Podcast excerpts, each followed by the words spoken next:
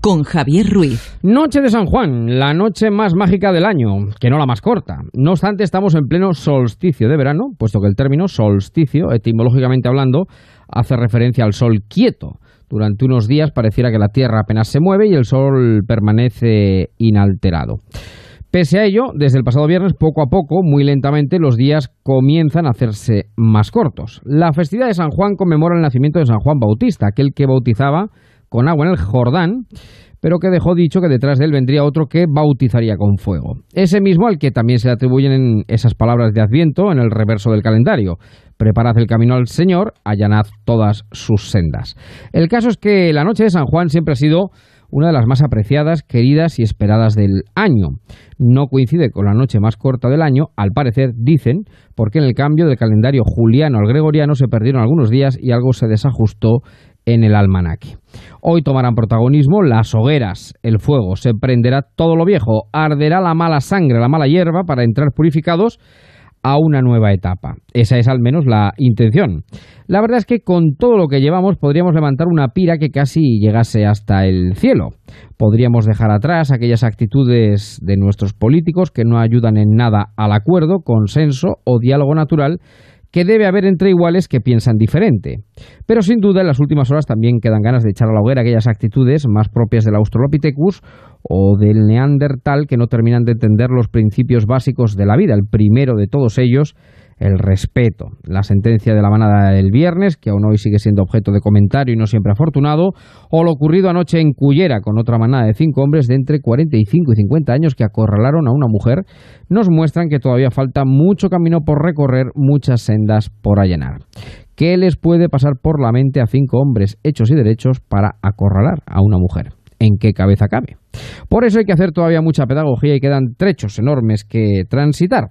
Ojalá y las hogueras purificasen todo y que fuera tan fácil como echar al fuego un conjuro que devorara y quemase aquellos comportamientos indignos.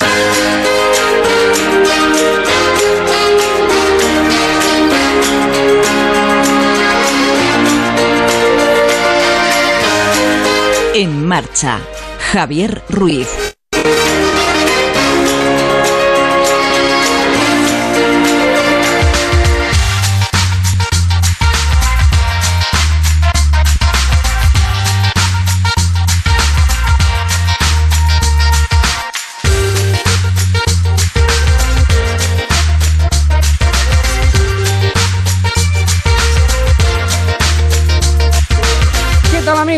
Buenas tardes, ¿cómo les va la vida? Bienvenidos cuando pasan 8 minutos de las 7, las 6 en Canarias de este domingo 23 de junio del 19, por eso hemos merendado el año, o sea, el medio año, quiero decir, no el año no, pero el medio año sí, ya eh, en nada y menos entramos en el Ecuador en el mes, el primero de los meses más deseados también, habitualmente de vacaciones, julio, bueno, que se nos echa el verano encima, ya está aquí. Por cierto, hoy eh, el Corpus también, Corpus Christi. Viene cierto que en Toledo, que es de donde les hablamos, lo celebramos el jueves, pero también solemnidad del Corpus Christi, muy tardío este año, que ya saben, lo marca el eh, al fin y al cabo la Semana Santa, la primera luna llena de primavera. Vamos a estar de aquí a las eh, nueve juntos en un tiempo de radio en marcha en el que vamos a hablar, por supuesto, de la noche de San Juan de las hogueras también. Vamos a interesarnos por asuntos propios del verano, como es, por ejemplo, el calzado para nuestro verano, los efectos que producen los móviles, el sol sobre nosotros y como siempre tendremos nuestro lobby de en marcha para comentar aquellas cosas que nos va dejando la actualidad de un domingo ya de verano, pero en el que siguen pasando y ocurriendo cosas interesantes. Les recuerdo que hay un Facebook en el cual nos pueden localizar, que es el grupo de oyentes de este programa, En Marcha, con Javier Ruiz. Ahí lo tenemos eh, dispuesto todo el año, con muchos marcheros que este o no el programa continúan haciendo fiesta en ese grupo de amigos y como les digo, hoy dos horitas juntos hasta que llegue el Radio Estadio a partir de las 9 pero eh, antes, pues este ratito que vamos a tener para hablar del humano, de lo divino, de la noche de San Juan y otros muchos asuntos. Hablando de la noche de San Juan, pues cómo no recordar una canción maravillosa del maestro Serrat la fiesta que ya va a aprender en muchos lugares de España en una versión, bueno, pues algo ya más cercana que aquella del año 70 y pico con la que estrenó este maravilloso tema. Vamos subiendo la cuesta. Gloria a Dios en las alturas recogieron las basuras de mi calle ayer a oscuras y hoy sembrada de bombillas. Y colgaron de un cordel de esquina a esquina un cartel y banderas de papel, lilas, rojas y amarillas. Y al darles el sol la espalda revolotean las faldas bajo un manto de guirnaldas para que el ciego no vea. En la noche de San Juan, como comparten su pan, su parienta y su galán, gentes de cien mil ralea. Apurad, yo os espero si queréis venir. Pues que en la noche ya se van nuestras miserias a dormir. Subiendo la cuesta, y arriba mi calle se vistió de fiesta.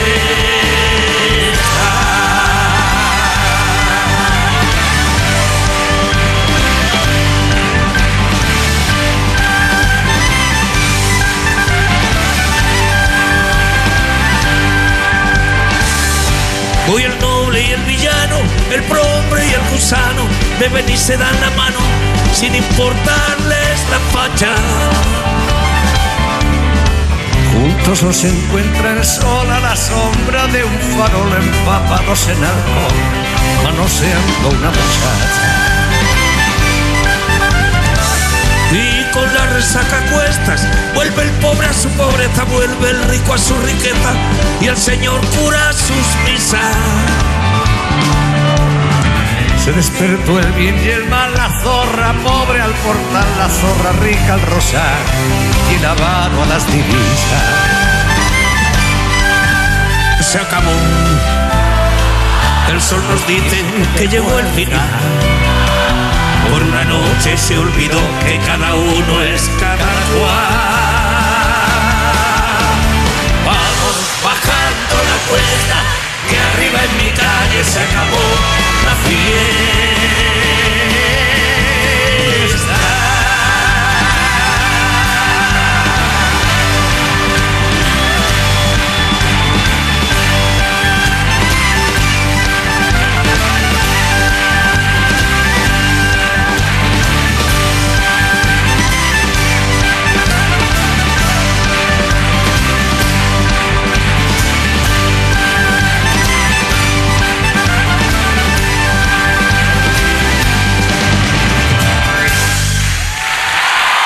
Pues la versión de Serrat en Dos pájaros de un tiro, con Sabia, que por cierto vuelven de gira este verano, otoño e invierno. Y saludo ya a Juan Raimundo, que está en el Facebook, a Germán, a Piticlin, a Felipe Ignacio, a Lola, a Mariu, a Elisa, a José Zacarías, a Curro, que están todos ya en el grupo de En Marcha. Así que en el Facebook. Bienvenidos a Paqui también, que lo veo por aquí. Y saludo ya por aquí también a Paloma Gallego. ¿Qué tal, Paloma? Buenas tardes. Hola, ¿qué tal? Muy buenas tardes a todos. ¿Cómo estás? Pues después Feliz. de esta entrada enérgica, claro. Claro, claro, claro. Feliz noche de San Juan. Bueno, tarde, noche, ahora, ahora ya llega. Y como decíamos, eh, vamos a hablar de lo que supone la noche de San Juan eh, para muchos pueblos, para muchas ciudades. Pero ¿de dónde viene esto de la noche de San Juan? Estamos cerca de...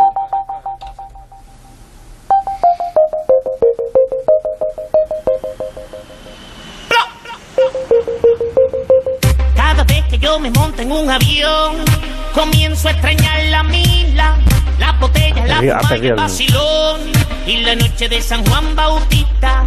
Cada vez que yo me monto en un avión, Y para hablar de la ya sé que magia. el cambio entre una canción y otra es demasiado excesivo, pero Bueno, todo eh. vale en una noche y una tarde como la de hoy. Luis Rodríguez Bausá, buenas tardes, querido Hola, amigo. Buenas tardes, Javier. ¿Cómo estás? ¿Cómo va Pues todo? Encantado de volver a esta casa. Y yo, yo de, de- de escucharte, de sentirte. Bueno, Luis, Yo le he dicho a Paloma, Luis es el chamán. Eh, Me habían llamado muchas cosas, me faltaba esta, estoy encantado. Exacto, exacto. Bueno, Luis es una de las personas que más y mejor estudia, bueno, pues eh, misterios, leyendas. Eh, bueno, es profesor de la Universidad de Castilla-La Mancha y bueno, recuerdo que hicimos hace ya 7, 8, 9, 10 años un, una, una madru- unas madrugadas de misterios, ¿verdad? De, Sí. de leyenda. Y yo me he acordado de ti porque digo, nadie mejor que Luis nos puede contar un poquito de esto del ritual de la noche de San Juan. ¿De dónde viene esto de, de la noche de San Juan y por qué tiene ese carácter tan mágico? Pues fíjate, la- lo primero es más difícil de contestar que tu segunda pregunta. Si si me permites, de todas maneras, Javier, antes en la cabecera tú recordabas eh, la, la traducción del solsticio como el sol quieto y le- aquella cita bíblica en el que San Juan bañaba en el Jordán y decía que luego vendría otro que, que bañaría en fuego. Aquí está justo presente la manera de cristianizar una fiesta que fue siempre la fiesta pagana por excelencia. No deja de ser curioso que además se le ha dado completamente la vuelta a la tortilla, porque la, eh, lo de que el sol está quieto, esto no convencía a nadie, parece ser, porque todavía en muchos lugares si son zonas de montaña, la tradición, la costumbre, el rito es no dormir para cuando vaya a salir el sol, verlo bailar Ujú. el sol en la montaña, o sea que de quieto o nada. Y al revés, en las zonas que son costeras, Sí. en las zonas de playa, la gente se queda a ver salir el sol por el horizonte. Durante mucho tiempo se pensó además que el agua retumbaba en la noche de San Juan. Y justo, y, te- y ahora ya te contesto, lo de el sol y el agua son las dos cosas que mencionaba que mencionabas en la cita bíblica y que son las dos cosas que Mm. cristianizan la fiesta eh, de San Juan pagana por excelencia, ¿no? Eh, a través de las hogueras Sí. y a través de las purificaciones también en las zonas que son que tienen agua para, para bañarlo. ¿De dónde viene la noche de San Juan? Pues la verdad que los antropólogos tampoco terminan de ponerse de acuerdo, ¿no? Lo que sí eh, tienen claro es que es una fiesta muy homogénea que debe proceder de, de la noche de los tiempos, de culturas precristianas. Menéndez Pelayo hablaba de que eh, posiblemente el origen sea celtibero, pero no aporta argumentos definitivos para validarlo, ¿no? Pero en cualquier caso es una fiesta muy antigua que tuvo unos ritos muy homogéneos que se homogenizan, aunque con variedades todavía más, cuando el cristianismo eh, absorbe la fiesta, absorbe la fiesta, pone ahí este a, San Juan precisamente igual que en el caso de Nochebuena para cristianizar Sí, los claro. dos solsticios y, y digamos que ir dejando un poco de lado ese carácter pagano, pagano que no herético, ¿no? Pagano es del campo, de los Sí, cultos sí, paganos, ¿no? Eh, pues precisamente para ir vinculándolo al mundo cristiano. Por, por resumirte, podíamos decir que la noche de San Juan es una fiesta que puede proceder de íberos o Sí. de celtíberos, Sí. ¿vale? y que lo que, que- que eran ritos homogéneos en- de agradecimiento y sobre todo de purificación vinculados al fuego y vinculados al agua y que con el paso del cristianismo, bueno, pues ha ido eh, convirtiéndose en una serie de costumbres un tanto peculiares en muchos casos como son las zonas del interior de Castilla. Algo tendrá porque ha permanecido, como dices, con el tiempo y se ha convertido en tradición en muchos municipios, en fiesta, en eh, fechas señaladas. eh, una tradición, es verdad, eh, que se ha mantenido a lo largo del tiempo y que se sigue celebrando. ¿Te llama la atención especialmente algunas de las celebraciones que se mantienen hoy en día? Pues me llama mucho la tradición que todavía haya gente que siga recogiendo hierbas. ¿Ah, sí? Eh, sí. Sí, porque se habla del fuego purificador y del, efe- del poder de las hierbas también en esta Sí, noche. y las plantas, de esto que entraron a formar parte de lo que se llamó la botánica mágica, las plantas en una noche como la de hoy aumentan sus poderes, las plantas curativas parece ser que potencian y la sanación si son recogidas en la noche de hoy y las plantas, digamos, maléficas también. Quiero decir que la noche de San Juan era la noche propicia para recoger las hierbas, recoger las plantas y también me llama mucho Bueno, la... fíjate, me estoy acordando ahora que lo está... Perdón que te haya Sí, acordado. Pero es que me estoy acordando eh, de una pequeña jota que se decía coger el trébol, el trébol, Eso, la noche de San la Juan. noche de San Juan, exacto, sí. Y eh, digo que, también me llama la atención, por contestarte, Paloma, la, la historia de los niños quebrados o herniados que son pasados a través de las ramas de los árboles. Y, en fin, hay una parte de las curaciones que tiene un carácter somático y que si la gente está convencida de que se va a curar, se va a curar, vaya. Aunque esto lo dice, eh, entre comillas, la medicina, a veces eh, esas hernias que supuestamente se curan obedecen a otras causas absolutamente naturales, ¿no? Pero, pero lo siguen haciendo en muchos pueblos. Pasar a un niño por la rama de un árbol partido. Eh, una de las personas eh, tiene que llamarse Juan, el que entrega al niño a una mujer que se llame María. Esta es la manera. Vamos acotando, ya se va poniendo todo más difícil. Sí, en algunos casos incluso ya no, como no es tan fácil encontrar tantos Juanes, Claro. lo hacen tres Marías. Ah, que Ah, valen tres bien, Marías, bien, vale por Tres un Juan. Marías o una Ah, María un Juan. En pueblos del interior de sí. Castilla vale lo mismo. No, no sé si valdrá lo mismo de cara al Altísimo, pero para el rito sí que vale. Lo Oye. que no vale es Pedro ni Javier. Ninguno más. Bueno, Bien, bien. pues vamos a ver. También tengo entendido que eh, esta noche, precisamente, por esa fuerza ¿no? que tiene eh, con ese carácter mágico, ese halo, eh, también es eh, noche propicia para traspasar, contar, decir conjuros. Por ejemplo, recuerdo eh, en La Mancha eh, decía, por ejemplo, el mal de ojo, ¿Eh? que es eh, algo bueno muy propio de, de determinados lugares. El, el niño tiene mal de ojo, ¿no? Le, le y lo llevas a, la- a alguien que mira el mal de ojo, mira Sí. y lo quita, ¿no? Eh, bueno, pues me decía a mí una persona, una señora ya mayor, ¿no? Que, que miraba el mal de ojo, que se lo dijo su madre una noche de San Juan. Eh, y que por eso tiene el efecto, porque no lo puede decir a nadie que no sea. En fin, me llamó. la- tenía que ser la noche de San Juan, cuando se tenía que decir, digamos, el conjuro para. o la oración, creo que era una oración, con la cual miraban al niño para quitar el mal de ojo. Pues fíjate, Javier, te, te cuento una casualidad.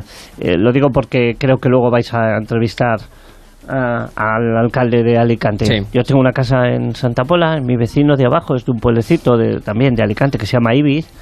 Eh, y un día me contó que eh, le había enseñado su padre Sí. eh, a curar los empachos, cuando estás empachados, con una cinta que tienen que medir, que mida lo mismo que tu brazo, y hacen no sé qué ritual, tres veces te pasan la cinta, y entonces se te cura el empacho instantáneamente. Y entonces yo, que soy bastante racional, le dije, es para según qué cosas, esto me lo tienes que enseñar a mí y esto lo tengo que ver yo.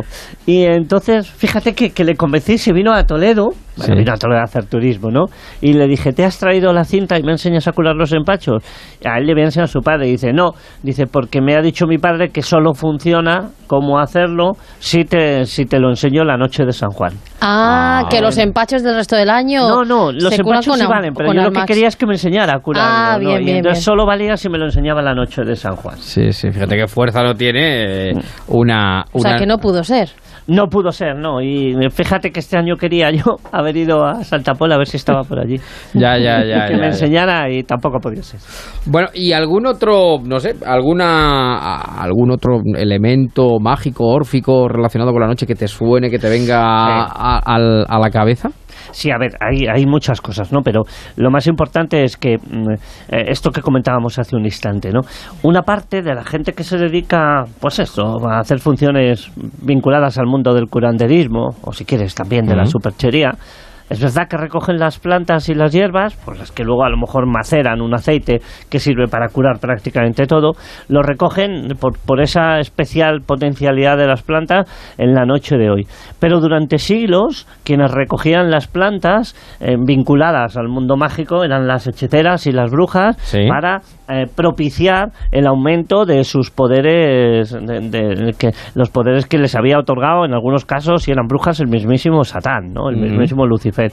Entonces, las plantas recogidas en la noche de San Juan, vinculadas a, a la botánica mágica, pues el estramonio, la belladona, la mandrágora, todo este tipo de plantas que utilizaban también para provocar estados alterados de conciencia en ellas mismas o en el supuesto cliente o clienta, eh, se recogían en la noche de San Juan porque aumentaban su poder mágico. Por tanto, todavía me contaba un buen amigo de esta Sí, casa, sí, sí. que es José García Cano, que hoy Sí. tiene, por cierto, un excelente artículo en un diario local, Sí. eh, contaba que en la- él es de Consuegra, de un pueblecito de aquí de, de la provincia de Toledo, él cuenta que todavía hay mucha gente en Consuegra que se dedica esta noche a salir a buscar las plantas, no con Claro. files maléficos, pero sí curanderos. Bueno. Pero es que hay tantas cosas que hacer en la noche de San Juan que es que no faltan horas con tantos conjuros. Y luego, tan corta, es tan corta, y es claro. tan corta que no tenemos que Pues organizarnos. ¿no? Se puede dormir incluso, ¿eh? Se puede dormir, pero entonces vamos descartando conjuros y demás. Bueno, en de- Urda, sí, si sí, me permites, sí, sí, Javier, claro. en Urda también hay tradición que les lleven a ver a los niños que están enfermos, se les lleva esta noche a ver, a- o esta tarde-noche, a ver al Cristo de Urda. Durante mucho tiempo ha sido así para pedirle que lo sane, ¿no? Pobre Cristo no tiene trabajo trabajo prácticamente el resto del año, salvo en su fiesta, y sin embargo hoy lo peta. Se le acumula, peta. se le acumula. Se le acumula el trabajo. Bueno, has dicho algo que es verdad que, bueno, te quedas un ratito, ¿no? Con nosotros. Está, está usted a bien, a gusto, No, estoy cómodo. encantado. Está en la gloria, ¿no? Donde mejor vaya. encantado. Vamos a irnos a Alicante, precisamente porque un lugar donde se celebra mucho la noche de San Juan es en Alicante, que es otro de los lugares donde con más eh, ahínco prende el fuego. Esta tarde noche, incluso ya entrada la mañana.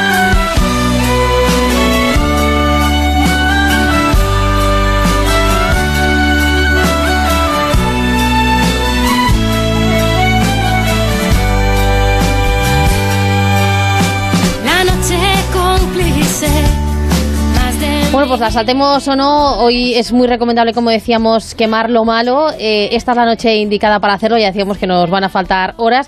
Una de las más mágicas del año que se celebra en muchas partes de España. Hemos citado algunas, pero hay mucho, muchas más, desde luego.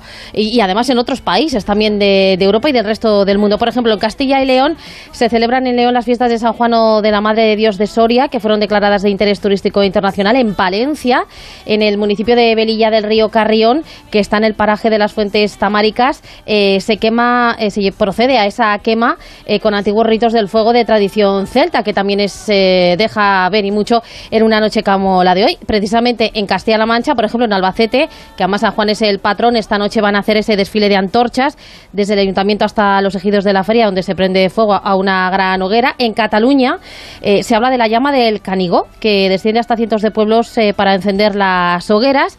O, por ejemplo, en la comunidad valenciana, efectivamente, las más famosas son las hogueras de Alicante, una fiesta que se remonta a tiempos eh, muy pasados. Los labradores alicantinos celebraban el día más largo del año, aunque en realidad se considera otro para la recolección de las cosechas y la noche más corta para la destrucción de los males. Y en ello están y se organizan, y es una de las fiestas más importantes en Alicante, y hasta allí nos vamos para ver qué ambiente hay hasta ahora. Hay eh, muchas actividades, muchos actos que se han llevado a cabo durante todos estos días que culminan no solo en la noche de hoy, sino también en la de mañana. Que no quitemos ojo a la importancia de la noche del 24 en Alicante. Allí está su alcalde, eh, que es Luis eh, Barcala. ¿Qué tal, Luis? Buenas tardes. Muy buenas tardes. ¿Qué tal, alcalde? ¿Cómo está Alicante hasta ahora? Hasta arriba, imagino, ¿no? A reventar, a reventar. En estos momentos, además, va a empezar un partido de fútbol importantísimo. El Ah. Hércules contra la Ponferradina, en Sí. donde nos jugamos el ascenso en segunda. O sea que eh, si había faltaba algún elemento, además eh, está el fútbol. O sea que el, eh, es el playoff de ascenso de segunda B a segunda, entiendo, ¿no? Exactamente, exactamente. Juega el Hércules contra Ponferradina, partido de ida Sí, aquí en sí, Alicante. Bueno, bueno, bueno, bueno. La, en la ciudad a reventar, a reventar de todo, por las fiestas, por, por las Mm. hogueras, por, por el fútbol, por la feria taurina, en fin, de todo. To- Todo le toca. Bueno, ¿desde cuándo? Estábamos hablando aquí antes con eh, un buen amigo Luis Rodríguez Bausá del origen de, la fiesta de San Juan. ¿Y Alicante, desde cuándo le viene San Juan la, esta noche tan especial, alcalde?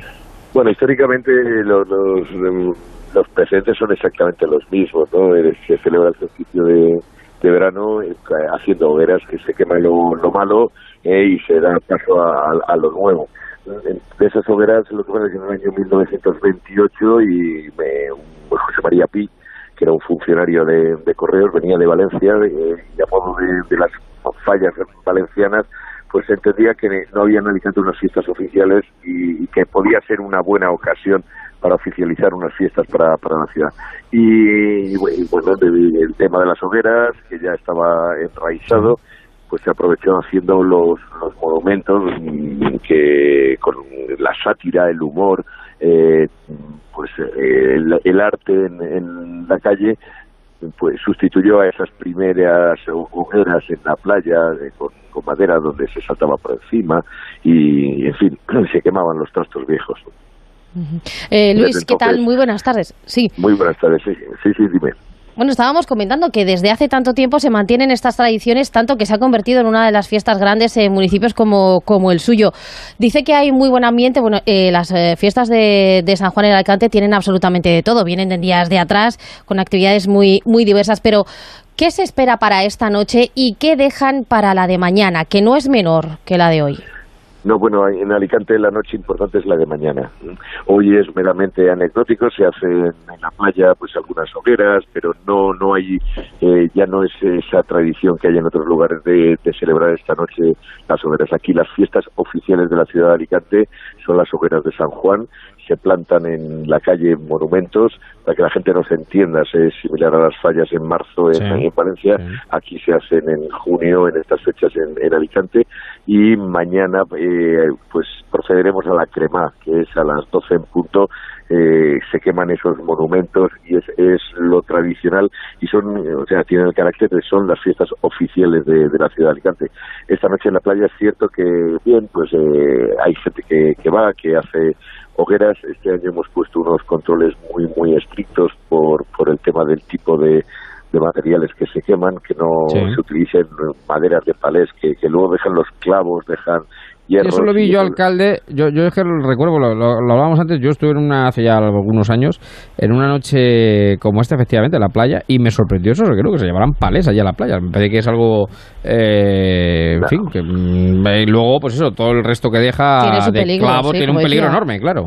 Es que nosotros mañana por la mañana, después, o sea, esta noche pasan las máquinas, limpian la playa y mañana por la mañana nuestras playas están en perfecto estado de Claro, revista. claro, Pero, claro. Hay cuestiones como clavos, como pequeños hierros, que esos las, las máquinas no los pueden quitar y eso es un problema. Así que esta noche hay controles de policía en todos los accesos a todas las playas para evitar el que pues eh, se lleven palés enteros, se desmonten palés. Eh, proporcionamos incluso leña limpia para quienes quieran hacer esas hogueras y lo hagan Sí. pues con, con seguridad para, para luego el día para el día siguiente para todo el mundo ¿no? Eh, nosotros respetamos esas tradiciones muchísimo pero que también eh, pretendemos que se haga con, con orden y con tranquilidad para todos Eso es lo que deseamos todos, por supuesto, hay que quemar lo malo y hacerlo de la mejor más sana, de la manera más sana posible. Eh, cuéntenos, porque es una tradición arraigada no solo en su municipio con lugareños, sino que son muchos los que se acercan a Alicante, a distintos municipios, para participar de esta tradición. ¿Cuántas personas se pueden reunir, eh, aunque la de hoy sea en menor medida, entre hoy y mañana, allí en las playas de Alicante? No, no, llevamos desde el día 19 que fue la planta. El Sí. cálculo este año es eh, aproximadamente un millón y medio de, de personas durante todos estos días. Eh, ha coincidido además con un festivo que mañana 24 será festivo en toda la comunidad valenciana y eso ha hecho que Anda. la gente de Castellón, de Valencia y de toda la provincia de Alicante eh, Esté todo el mundo pasen allí. Todo el, todo el fin de semana, por eso tantísima gente, ¿no? Y es Y- tradición, sí. No, no, Sí, dígame, sí. dígame. No, digo, es tradición saltar la hoguera, es tradición echar un papelito quemando lo malo. ¿Allí cómo lo celebran? No, vamos a ver. Aquí, insisto, es mañana, ¿vale? Lo Sí, de sí, o mañana, lo de mañana, las sí, el día hogueras que y sea. saltar y tal igual, pues sí, hay, hay gente que, que lo hace, pero no, no, es- no constituye realmente una tradición. Aquí Digamos que eso es más moderno, digamos que eso es más de... de- Hombre, llevamos 90, eh, tiene 90 años ya las hogueras de San Juan, prácticamente son centenarias. No, mañana las comisiones preparan todo, los bomberos eh, está programado porque son mm, 84 hogueras más 42 barracas en toda la ciudad de Alicante. Todo eso se prepara, se desmonta, se, se acopia cerca de lo que son las hogueras y tienen un turno de, de que de crema eh, se le pega fuego y, y, bueno y la otra cuestión que también es muy muy típica es la bañá que es los bomberos mientras están controlando el fuego de las hogueras pues a la gente que está viendo cómo se está quemando esa hoguera pues pues las mojan en fin pues es todo Se refrescan un poquito, se refrescan un poquito, ¿no? Se refresca porque entre el calor que hace en Alicante ya de por sí en estos días y, y eso que el tiempo está respetando un poco con temperaturas no demasiado altas y, y el calor que de- desprenden, estamos hablando de monumentos de más de 20, de- en algunos casos de 20 metros de altura y con una fin, con muchísimo material que maderas, eh, cartón, eh, poliespano, o sea que eh, eso desprende muchísimo calor. Todo comienza con, con la quema de la hoguera oficial, en la que es la que se planta en, en la plaza del ayuntamiento, Y a partir de ahí ya empiezan a quemarse en Durán por toda la ciudad de Alicante. Eh, es bonito ver desde el castillo de Santa Bárbara cómo está ardiendo di- Alicante por distintos puntos, ¿no? Porque se ven las llamas, se ve el reflejo del fuego. En fin, es una, es una fiesta que congrega por todas partes en la, eh, a lo largo de, y ancho de toda la ciudad eh, a muchos miles y miles de personas. Bueno, pues eh, a tiempo están aquellos que se encuentren cerca de Alicante para disfrutar de esta noche, de mañana, eh, de la gran fiesta de las hogueras y de esa crema. Por cierto, también Sí. muy buenas. eh, las mascletas eh, alicantinas son impresionantes. A las 2 de la tarde creo que las hacen, ¿no? Me parece. A las 2 de la tarde, sí, la en la. Plaza de, de los Luceros, en la singularidad que tiene las de Alicante es que la Plaza de los Luceros, al ser circular, tiene una, una sonoridad muy especial. Y Sí, vamos, te la tiembla, te tiembla todo, te tiemblan los efectivamente. Eso es. Desde dentro hasta afuera, todo, todo. Y luego Eso mañana, mañana por la noche a las 12 en punto se lanza una palmera desde el castillo de Santa Bárbara. Es Sí. el punto más alto de, de la ciudad y una palmera que este año volverá a batir el récord de- con un diámetro de más de 220 metros de, eh, de diámetro la, la propia palmera. Siempre es de luz, de luz blanca y, y en el momento que, que se lanza esa palmera empieza, empieza a arder Alicante. Pues alcalde, le deseo, lo me- le deseo lo mejor, muchísimas gracias por atendernos y feliz, feliz noche y feliz día de San Juan. Un abrazo muy grande. Muchísimas gracias a todos y un abrazo. O- un saludo. Son y 36, las 7. Quiero rayos de sol tumbados en la arena y ver cómo se pone tu piel dorada y morena. Ahora sí.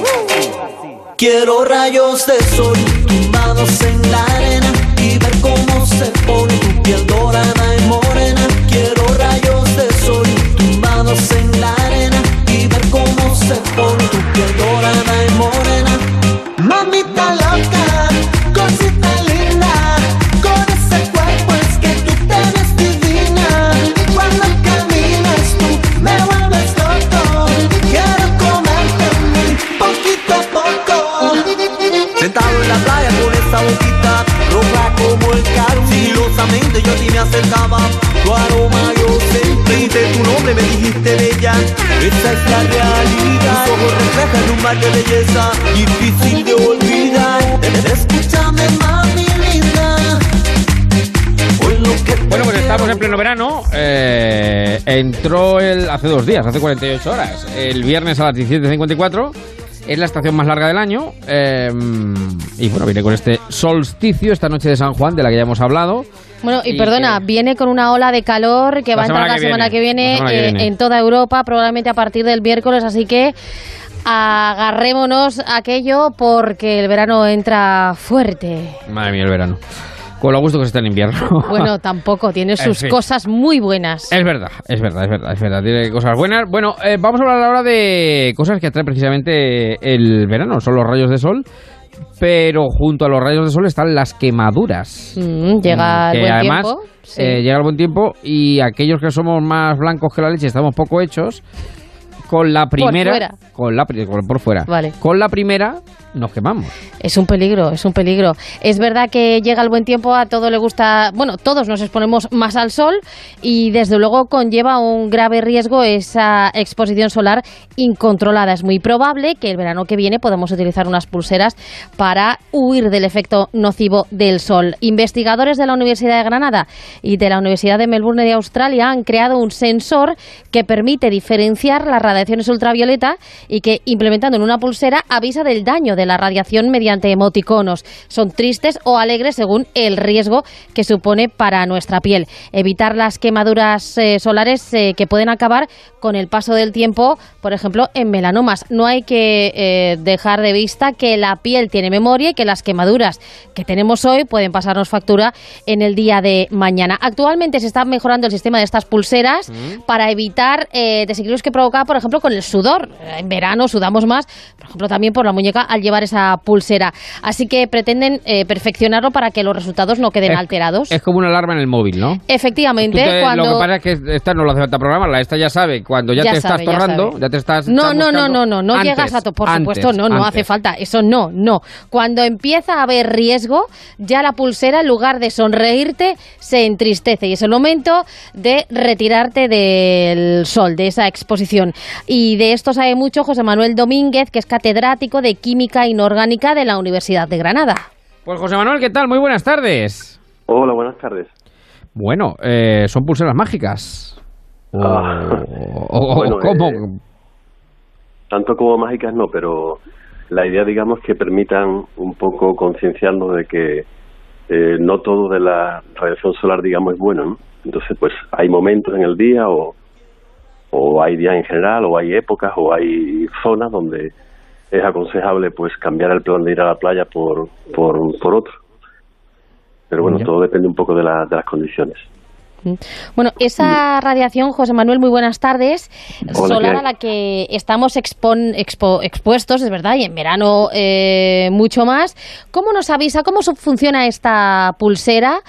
¿Qué registros tiene para advertirnos de cuando esa exposición ya nos está llevando por un camino de riesgo? Vale, mira, es que la, la, la idea nuestra nació porque, bueno, hay muchas pulseras en, en el mercado, digamos, que, que te avisan con un cambio de color que hay una radiación ultravioleta, digamos, ligeramente fuerte. Pero el problema, y por eso nosotros iniciamos este proyecto, es que la radiación ultravioleta no es única. Es decir, ah, dentro de la radiación ultravioleta hay diferentes zonas que dañan de forma muy diferente a la salud. Entonces, concretamente, la radiación ultravioleta hay que saber que tiene una parte que se denomina A, que es poco energética y que en principio, si no nos exponemos mucho tiempo al sol, no hay ningún problema, pero que hay una parte B que es mucho más energética y por tanto nos puede causar daño. De hecho, está relacionada con la aparición de, de, de cáncer de piel, de melanoma, como tú bien has dicho.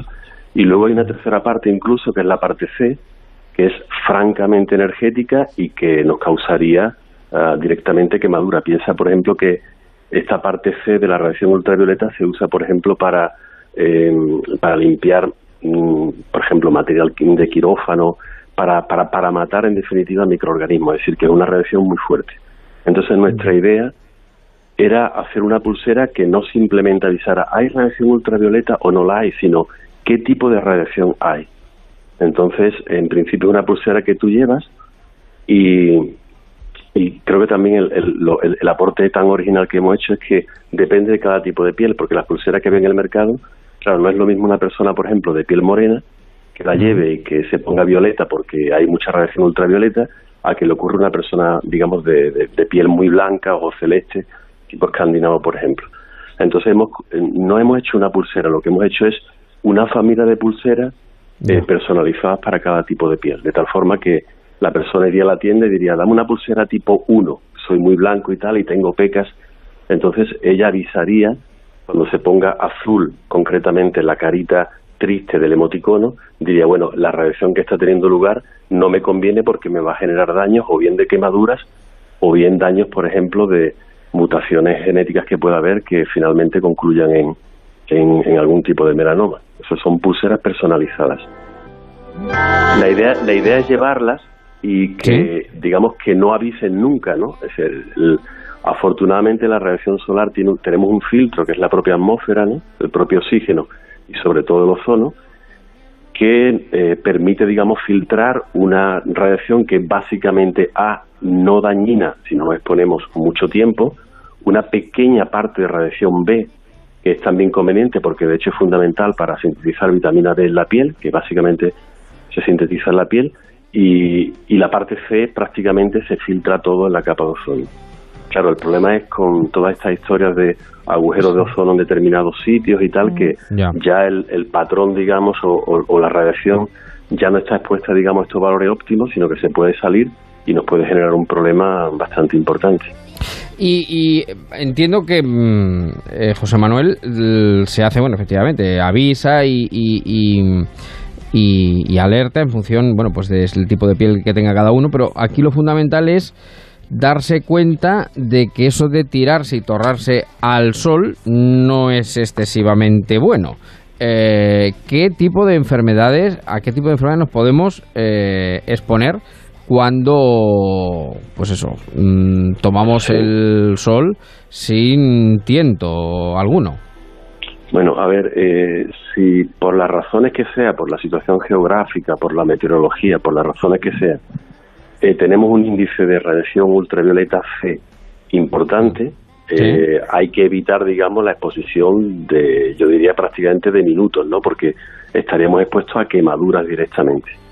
Por otra parte, la reacción B, que, que se filtra con, hay un pequeño componente, la reacción B, en lo que es la, lo que es la radiación solar, esa eh, tenemos, digamos, como un tiempo óptimo, ¿no? O sea, hay que tomarla con cierta precaución porque, como te comentaba anteriormente, es importante para la síntesis de vitamina D, pero al mismo tiempo se sabe que exposiciones eh, prolongadas pues pueden generar, por ejemplo, mutaciones genéticas en, en, en, células de melanocitos, lo que son las células, bueno, una de las células de la piel, y, y al final como estas mutaciones se guardan durante mucho tiempo en la célula, acabar en, un melanoma. Entonces, eh, la idea es que, digamos, que la gente tenga la información y decir, bueno, tengo una radiación B eh, demasiado grande para lo habitual, es, o sea, está por, está por encima del rango óptimo, entonces, pues ya es aplicar el sentido común y decir, pues puedo estar expuesto 5 o 10 minutos, pero desde luego no, me voy a pasar 6 horas tostándome a este sol que es especialmente dañino. Claro. Y José Manuel, es verdad que esta pulsera eh, que nos va a ayudar de esta forma eh, se está perfeccionando, digamos, se quiere lanzar al mercado, creo que para el verano que viene, porque ya se puede adquirir alguna, eh, pero ¿qué, circunstancias está mejorando? ¿Qué tenía que ver con el sudor? Bueno, no, realmente, la, o sea, la, esto fue una investigación que, que de hecho publicamos el año pasado, un poco antes del verano, y la idea era tenerla para este verano y, el, y lo que es propiamente el producto está, está bien desarrollado y funciona, está aprobado con todo tipo de piel, ah, para todo tipo de condiciones de radiación. Eh, ya, digamos, entramos en una, en una cuestión más de comercialización, de compras de empresas grandes, de, de temas de marketing, no realmente tanto como de puesta a punto del material, que es bastante simple, y hay, por ejemplo, también interés por parte de la empresa en, en hacer una serie de tatuajes, ¿no? En vez de pulseras o, o, colocarlos, por ejemplo, en el bañador. O sea, son temas ya, digamos, más de, de comercialización que realmente del desarrollo del producto que, que podemos decir que está completamente desarrollado a falta siempre de, de pasar, pues, los últimos test de, de sanidad, lógicamente, para que para que se vea que no hay ningún tipo de toxicidad ni, ni contraindicación. Mm. Pero el producto propiamente está desarrollado.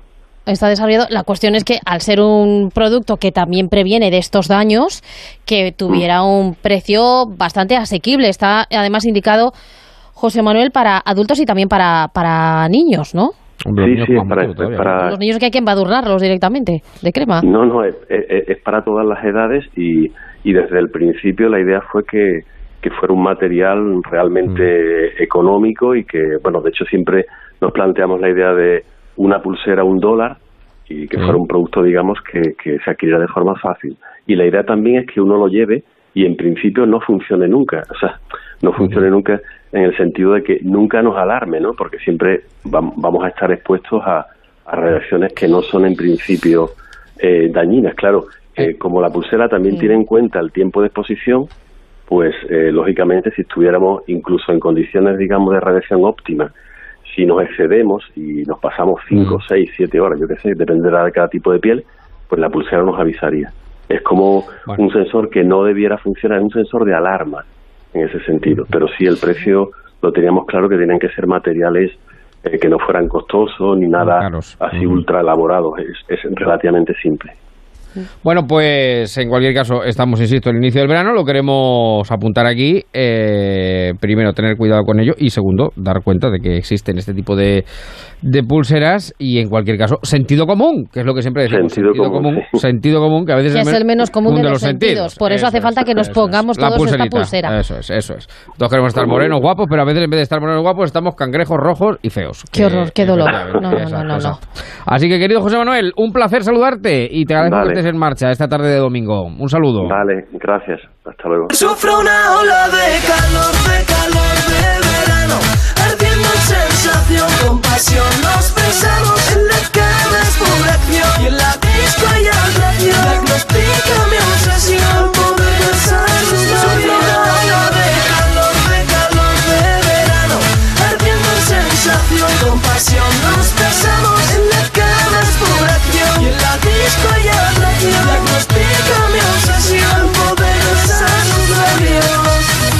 Adicta a la ropa, se vuelve todo loca y si no me la para se me despelota, explota con esta linda soltera. Mira qué cosas nos dejan en el grupo de En Marcha. Eh, es un oyente, Piticlin, dice hace añitos.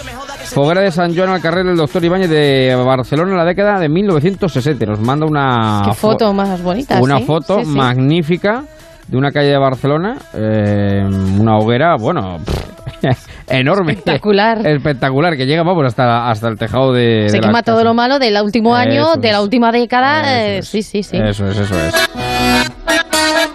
Esa gatita tan linda y tan loca, muchacha bonita. Por cierto, saludamos a todos aquellos que tengan la fortuna ahora de escucharnos desde la playa o que vengan de regreso porque han estado en la playa. Saludos desde aquí cargados de envidia, por supuesto, pero a falta de que se comercialicen esas pulseras personalizadas, un poquito de precaución, siempre irse con mucha crema, la indicada para nuestro tipo de piel y recordar que hace muy poco se ha publicado el Euromelanoma 2019 que arroja datos interesantes pero también preocupantes A ver. porque casi la mitad de los mayores de 50 años no relaciona las quemaduras solares con el cáncer cutáneo. Es decir, que vamos muy alegremente y no pensamos que esa quemadura solar que nos va a fastidiar ese día y los cuatro siguientes nos puede causar unos graves problemas pasados varios años. Es una encuesta en la que ha colaborado la Academia Española de Dermatología y Venereología y que también releva que el 45% de los mayores de 50 años no está seguro de esta asociación eh, de, de riesgo. Así que ojo con eso. Por cierto, también dicen desde esta Fundación Piel Sana que el 80% de los diagnósticos de melanoma se podrían evitar con una fotoprotección adecuada. Así que insistimos mucho en acudir siempre con la crema adecuada. Para eso hay que preguntar al farmacéutico y que nos diga, según nuestro fototipo de piel, cuál es la crema que nos tenemos que poner. Muy bien, pues 8 para las 8. He dejado mi teléfono para no llamarte, para no llamarte, para no llamarte. Hoy he dejado mi teléfono para no llamarte. Pues eso es lo que hay que hacer, dejar el teléfono, como la boda de Belén Esteban, que les obliga.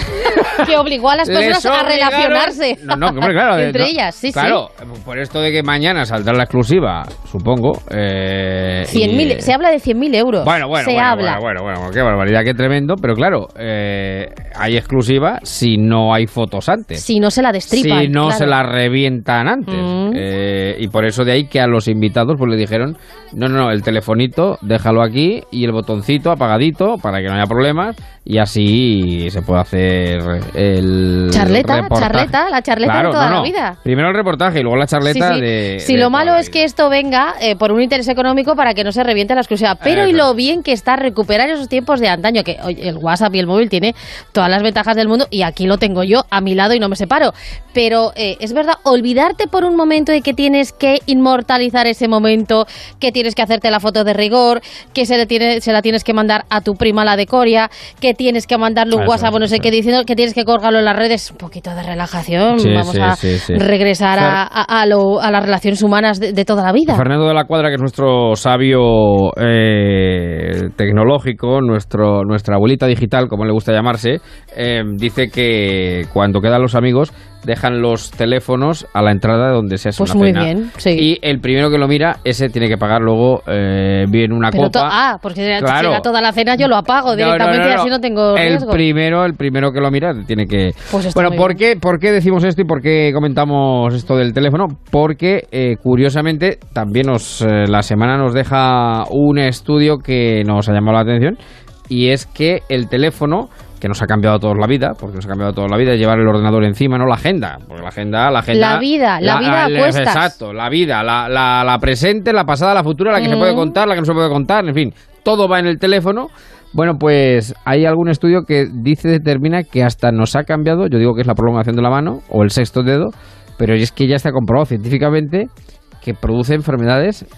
Eh, Problemas, problemas en problemas, más que enfermedades, problemas en los deditos. Sí, sí, sí. Bueno, eh, dolor y rigidez en las manos y en los dedos. Yo tengo una tía que siempre me dice que me va a salir artrosis en los dedos de tanto whatsappear. Bueno, pues es verdad que una de estas consecuencias podría ser incluso sentir esa rigidez en los dedos, en las manos, cierto hormigueo, que la musculatura de nuestra mano se resienta ante tantos minutos u horas eh, de estar pulsando las teclas del teléfono. Hay eh, estudios que, como dices, lo corroboran. Por ejemplo, un estudio realizado por la Universidad Sunshine De Australia que ha detectado el crecimiento de una especie de cuerno en la parte trasera del cráneo. Entre las posibles causas estaría el peso al que está sometido el cuello cuando mira el móvil.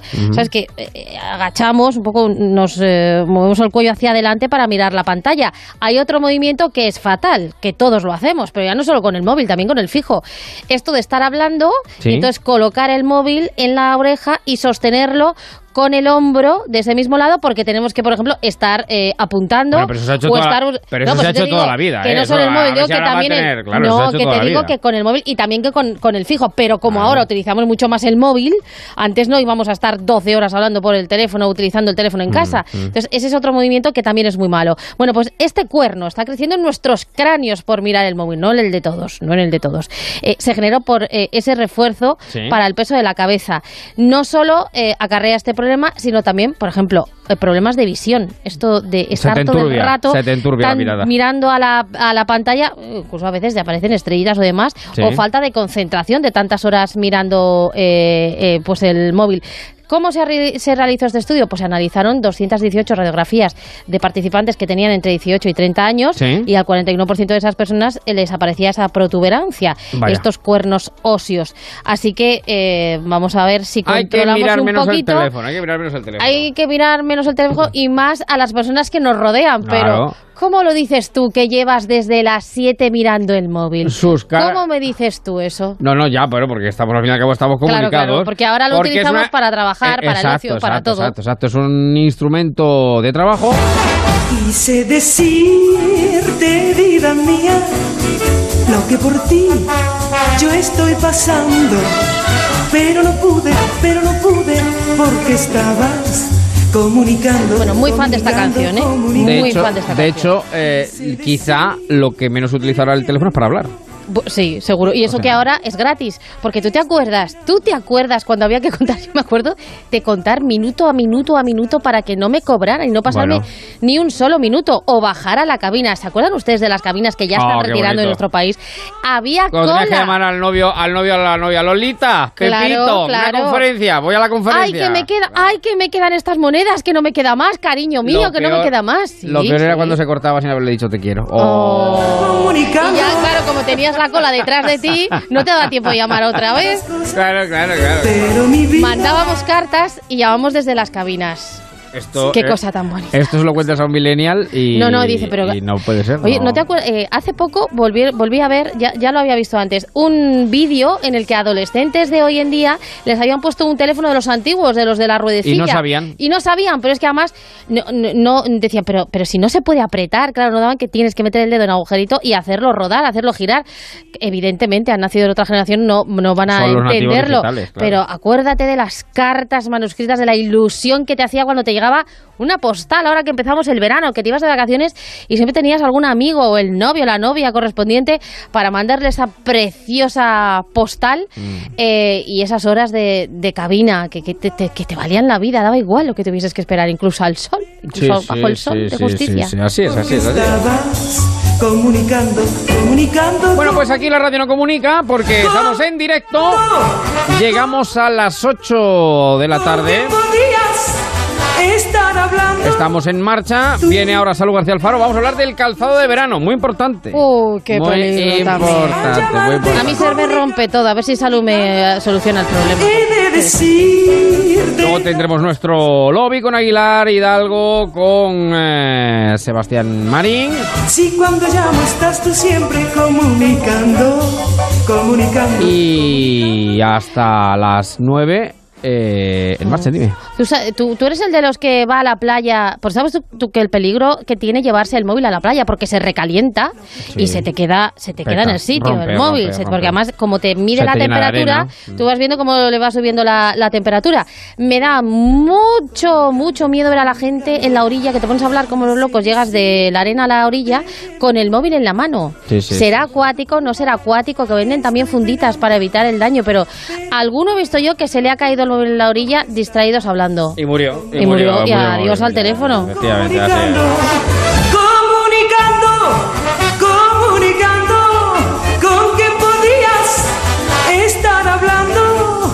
Tu Y luego cuando te tocaba delante, el que estaba ese, eh, pues eso, una hora. eh, y te En la formaba la, la cola, efectivamente, de, No, no, de además decías, tengo este dinero para hablar con mi novio, así Ah. que te lo vas a aguantar hasta la Sí última sí, moneda. efectivamente, así Ya es, está. así es, así es. Bueno, que nos queda una horita en marcha. Vamos a las noticias. Nos enteramos de lo que pasa en España y en el mundo y después regresamos. Ya saben, un grupo de Facebook que está a su disposición en marcha con Javier Ruiz en esta tarde. Hace calor, ¿eh? Hace calor. Bastante, Bastante calor. Se nota que ha llegado el verano y ojo que viene más fuerte. Pero aquí estamos para calmar, sanar contra el dolor. La radio. Como cuando. Son las 8, las 7 en Canarias.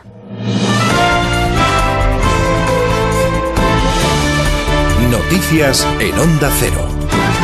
Muy buenas tardes. Acabamos de hablar con Mariola Borrell. Forma parte del equipo directivo del Colegio Mayor Bonaigua, a donde pertenecía Teresa Cardona, la monitora española que falleció ayer en un accidente de tráfico en Costa de Marfil. Iban dos minibusos, minibuses y uno de ellos, en el que iba Teresa, volcó. volcó y las del bus de delante lo vieron, nos llamó la del bus de delante que, que salió corriendo y que, y que esto, que había volcado el bus, estaban todas muy mal, muy mal, muy mal. Pero bueno, ya luego, eh, al cabo de un rato nos llamó más calmada que la que estaba muy mal era Teresa, muy grave, muy grave, muy grave, pero no sabíamos mucho porque, bueno, y las demás... Eh, y las demás heridas y tal, que al principio estaban muy asustadas porque mucha sangre y tal, pero que enseguida ya en- una vez en el hospital estaban bien. Ahora nos confirma todas volverán a casa, un proceso para el que ya están contando con la ayuda del cónsul al que le había enamorado el proyecto que estaban llevando a cabo, en el que pretendían pintar el pabellón de un centro escolar. Para Mariola Borrell sería el mejor homenaje para Teresa. el mejor homenaje es eh, que aprendamos de ella, de, de su manera de vivir, ¿no? Porque ojalá podamos seguir pintando ese pabellón a ver qué pasa, pero ahora de momento estas niñas van a volver a casa porque están todas un poco impactadas, ¿no? Y las, las que están mal, pues a recuperarse y las otras aquí, pero desde luego un homenaje desde aquí de Barcelona, seguro, y ojalá después desde Costa de Marfil. Pero aquí en Barcelona esto, pues de aprender de ella, de esta manera que tenía de vivir la vida con implicación total. En estos momentos familiares viajan de camino a Costa de Marfil para ayudar a su repatriación. Del exterior, la noticia de esta tarde está en Turquía, donde su presidente Tayyip Erdogan ha sufrido una derrota histórica. Su partido ha perdido la alcaldía de Estambul después de que haya estado en esta alcaldía durante 25 años, 25 años bajo su control.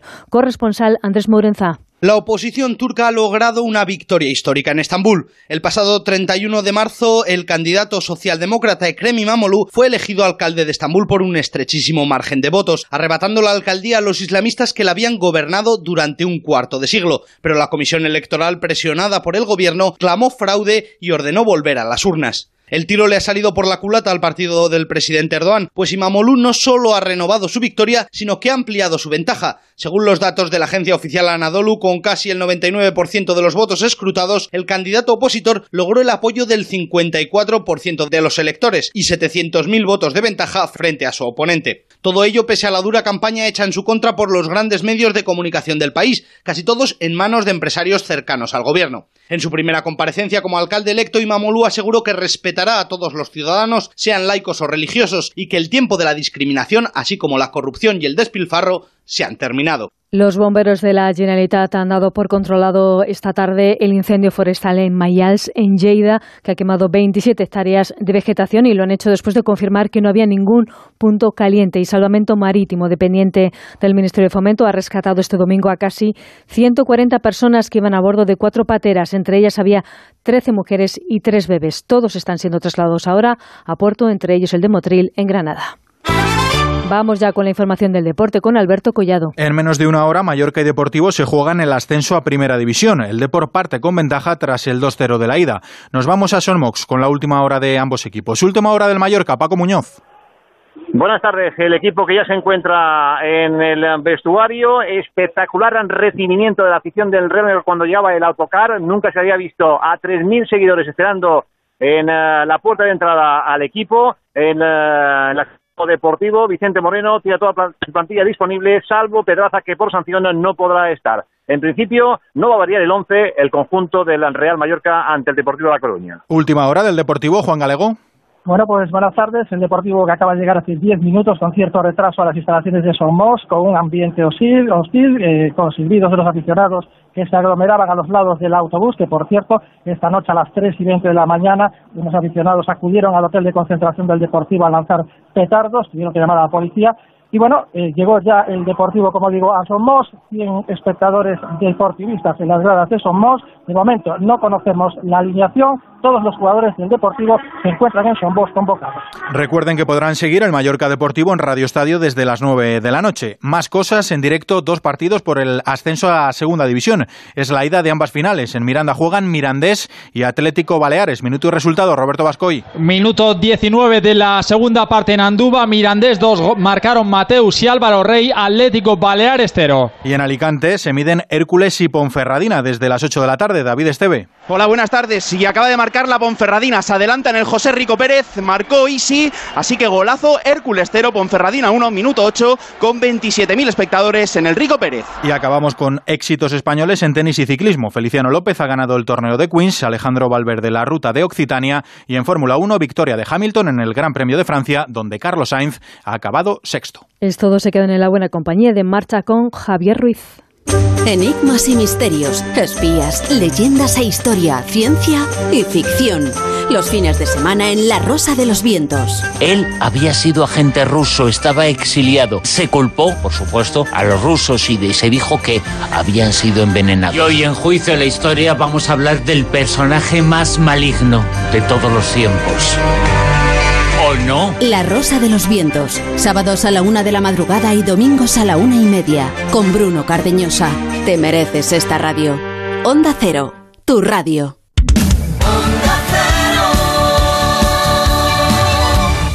En Onda Cero, en marcha, con Javier Ruiz.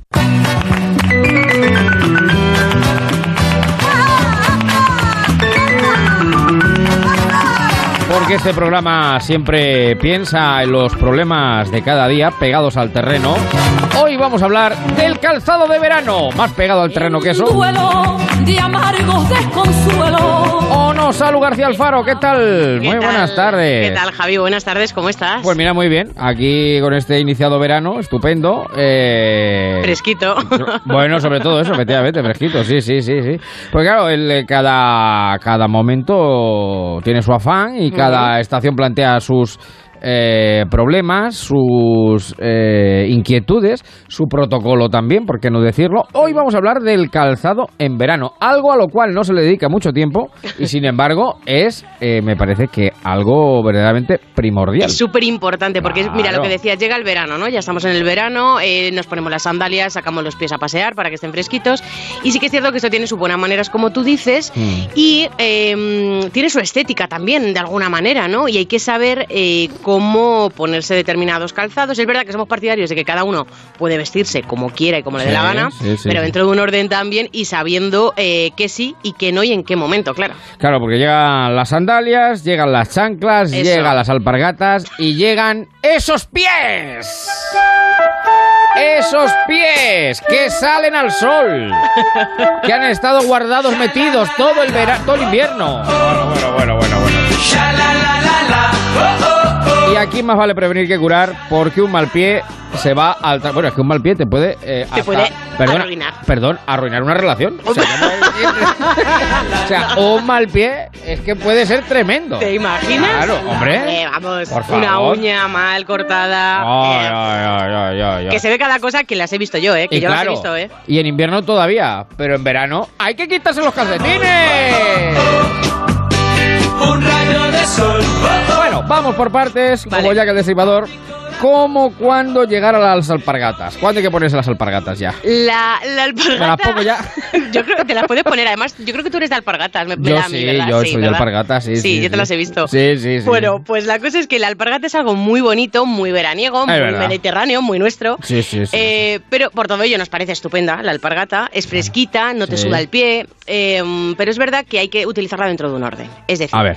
lo que no, llevar alpargatas a todas horas, Es en verdad. todas circunstancias porque es verano. Eso no es así. O sea, es verdad, no es se verdad. puede. Sí, eso no. sí, sí, sí, sí, sí. Eh, alpargata eh, con traje, no, nunca. Nunca, jamás en la vida, jamás en la vida. Por jamás mucho que en sea la un vida. traje de verano, de lino, de lo que Ya, sea. ya, ya, no, ya. la alpargata, no, no. Ya, ya, no. ya, ya. En lo que sí, alpargatas en la playa, Sí. alpargatas en una tarde en la terraza, Sí. en terrazas por ahí tomándote algo, dando un paseo, haciendo algo de turismo si quieres, incluso. Sí. Y luego, eh, es verdad que podemos optar por otros calzados que son también fresquitos como las alpargatas, como pueden ser las zapatillas de loneta, que también hay muchas y son bonitas en Claro, verano. Claro, claro.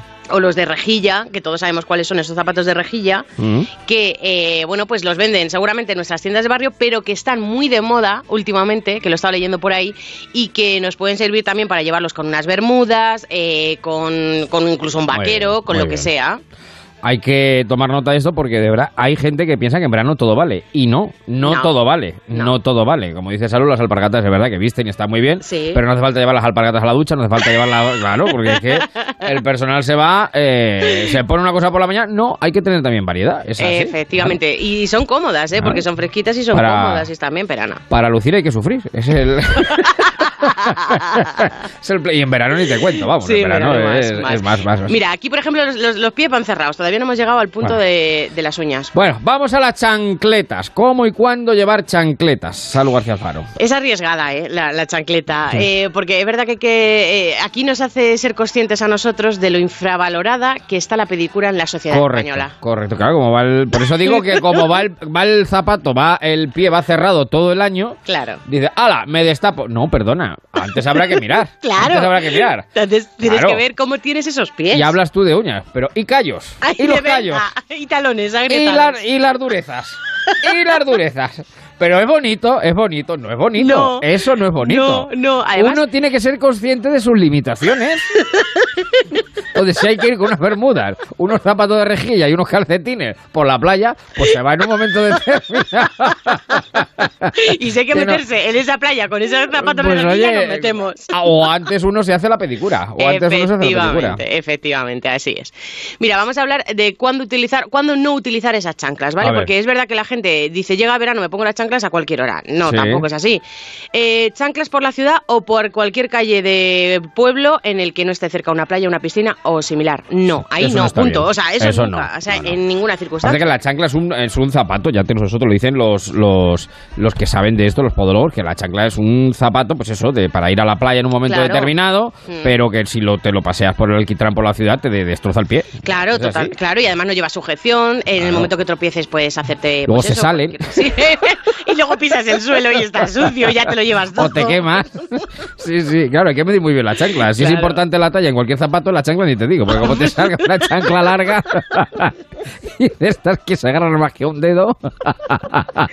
Y esa gente que. eh, Luego, luego, hay, luego hay otra forma también de domar la chancla, que es ¿Cuál cuando es? estás sentado, hace jugar con el dedo. a subirlo hacia arriba.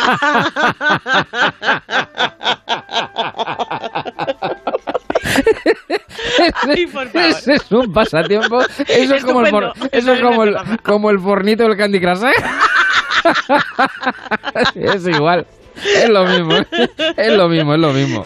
Claro, Sí pasatiempos de verano. Totalmente, pero sí que es cierto lo que decíamos de que no vale en todo momento una chancla, más que nada porque no viste, porque Ah. Que no, que no, que no, que no. que no. es algo que no viste, que no puedes llevar en un sitio que, Que no no, sea una no. playa, una piscina o pues eso, o No un bien sitio visto. similar. Ya está, un, No, no queda laguna, bonito. no No, queda queda bonito. bonito, no queda bonito. Lo que sí, las Venga. chanclas en los siguientes sitios, en el gimnasio, Claro. en la piscina o en la playa. Sí. Y ahora vamos al punto de chanclas con calcetines. No, no, eso no es otra cosa porque son de dedo de estas, no te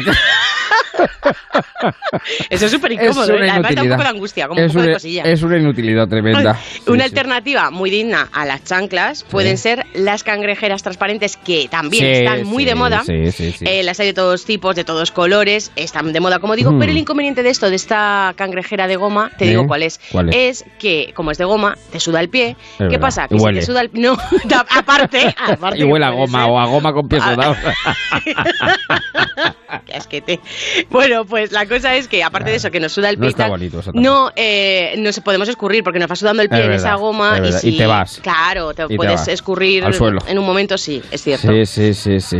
Y luego que también, bueno, que se meten cosillas en las chanclas, Claro. se mete la tierrecilla Ay. y las cangrejeras las piedrecillas, claro, Ay, es lo que... las- tienes que quitar cada dos por tiene, tres. Bueno, nosotros siempre dando soluciones, prevenir mejor que curar, como dicen los médicos, siempre, porque eso es así.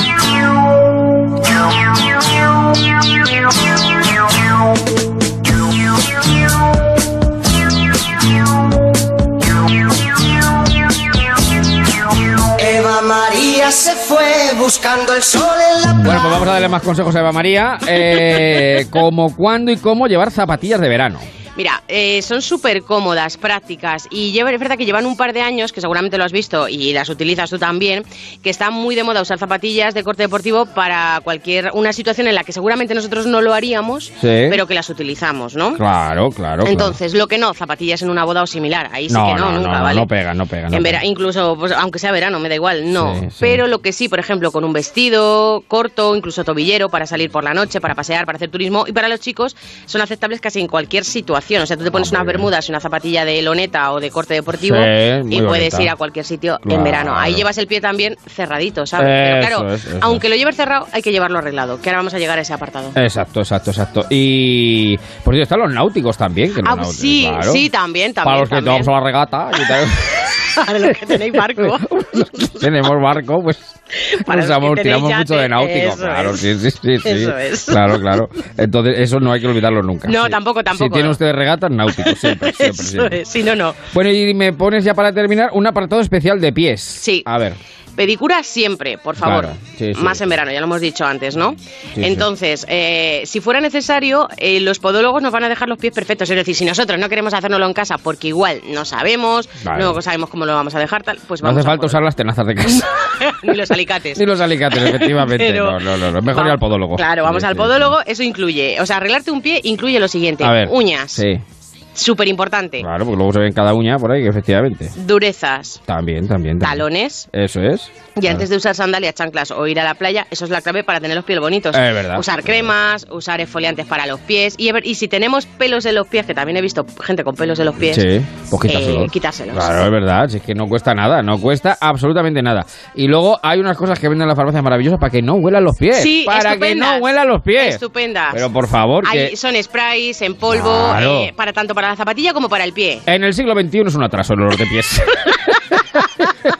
es como la máquina de vapor, no tiene sentido. Habiendo ave, no tiene sentido, no tiene sentido una cosa tan tan antigua y además que Como queda tan mal y Ya, que no, ya. no, y que es tan insoportable. Es que, que quitarte un zapato y que empiece a oler el pie. que- Ya dijimos en su momento que no hay que, por más que sea verano, no hay que descalzarse las comidas. No, nunca, jamás. nunca. O sea, por eso más que haya manteles, no es, pasa nada. No eso, hay que, no, no, porque Estar en un chiringuito y quitarte las chanclas, empezar a jugar con ellas y cosas No, así, no, no. tampoco. No acaba la chancla debajo de las piernas de otro y de otro y a ver qué claro, eso.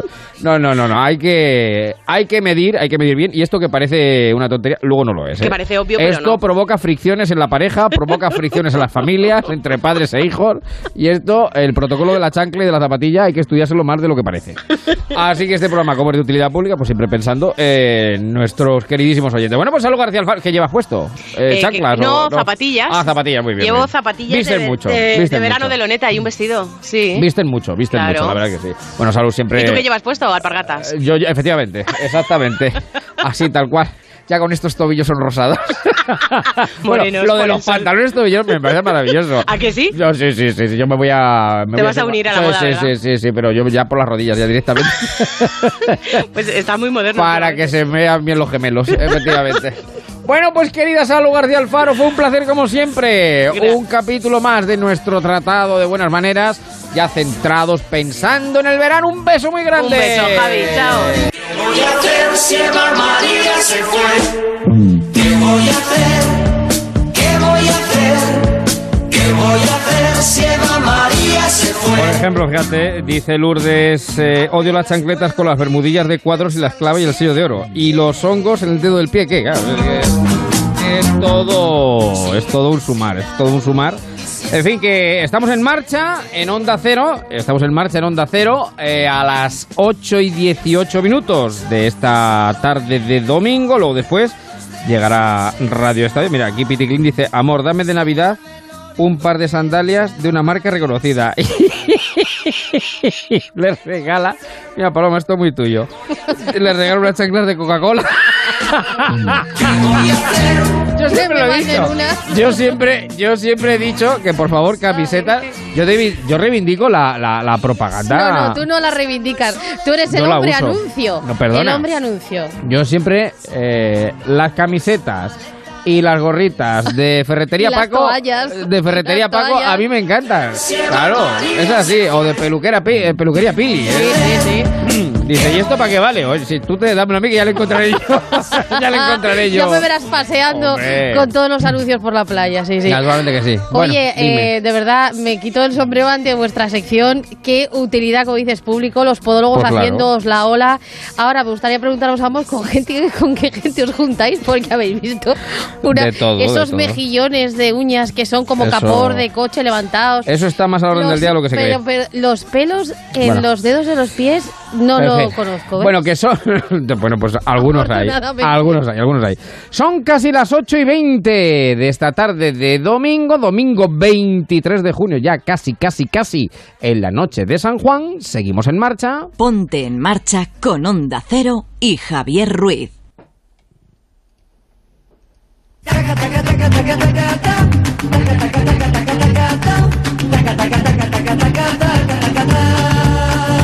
Pum, pum, pum. Y ahora sí que podemos poner esta canción como merece, con todos sus honores.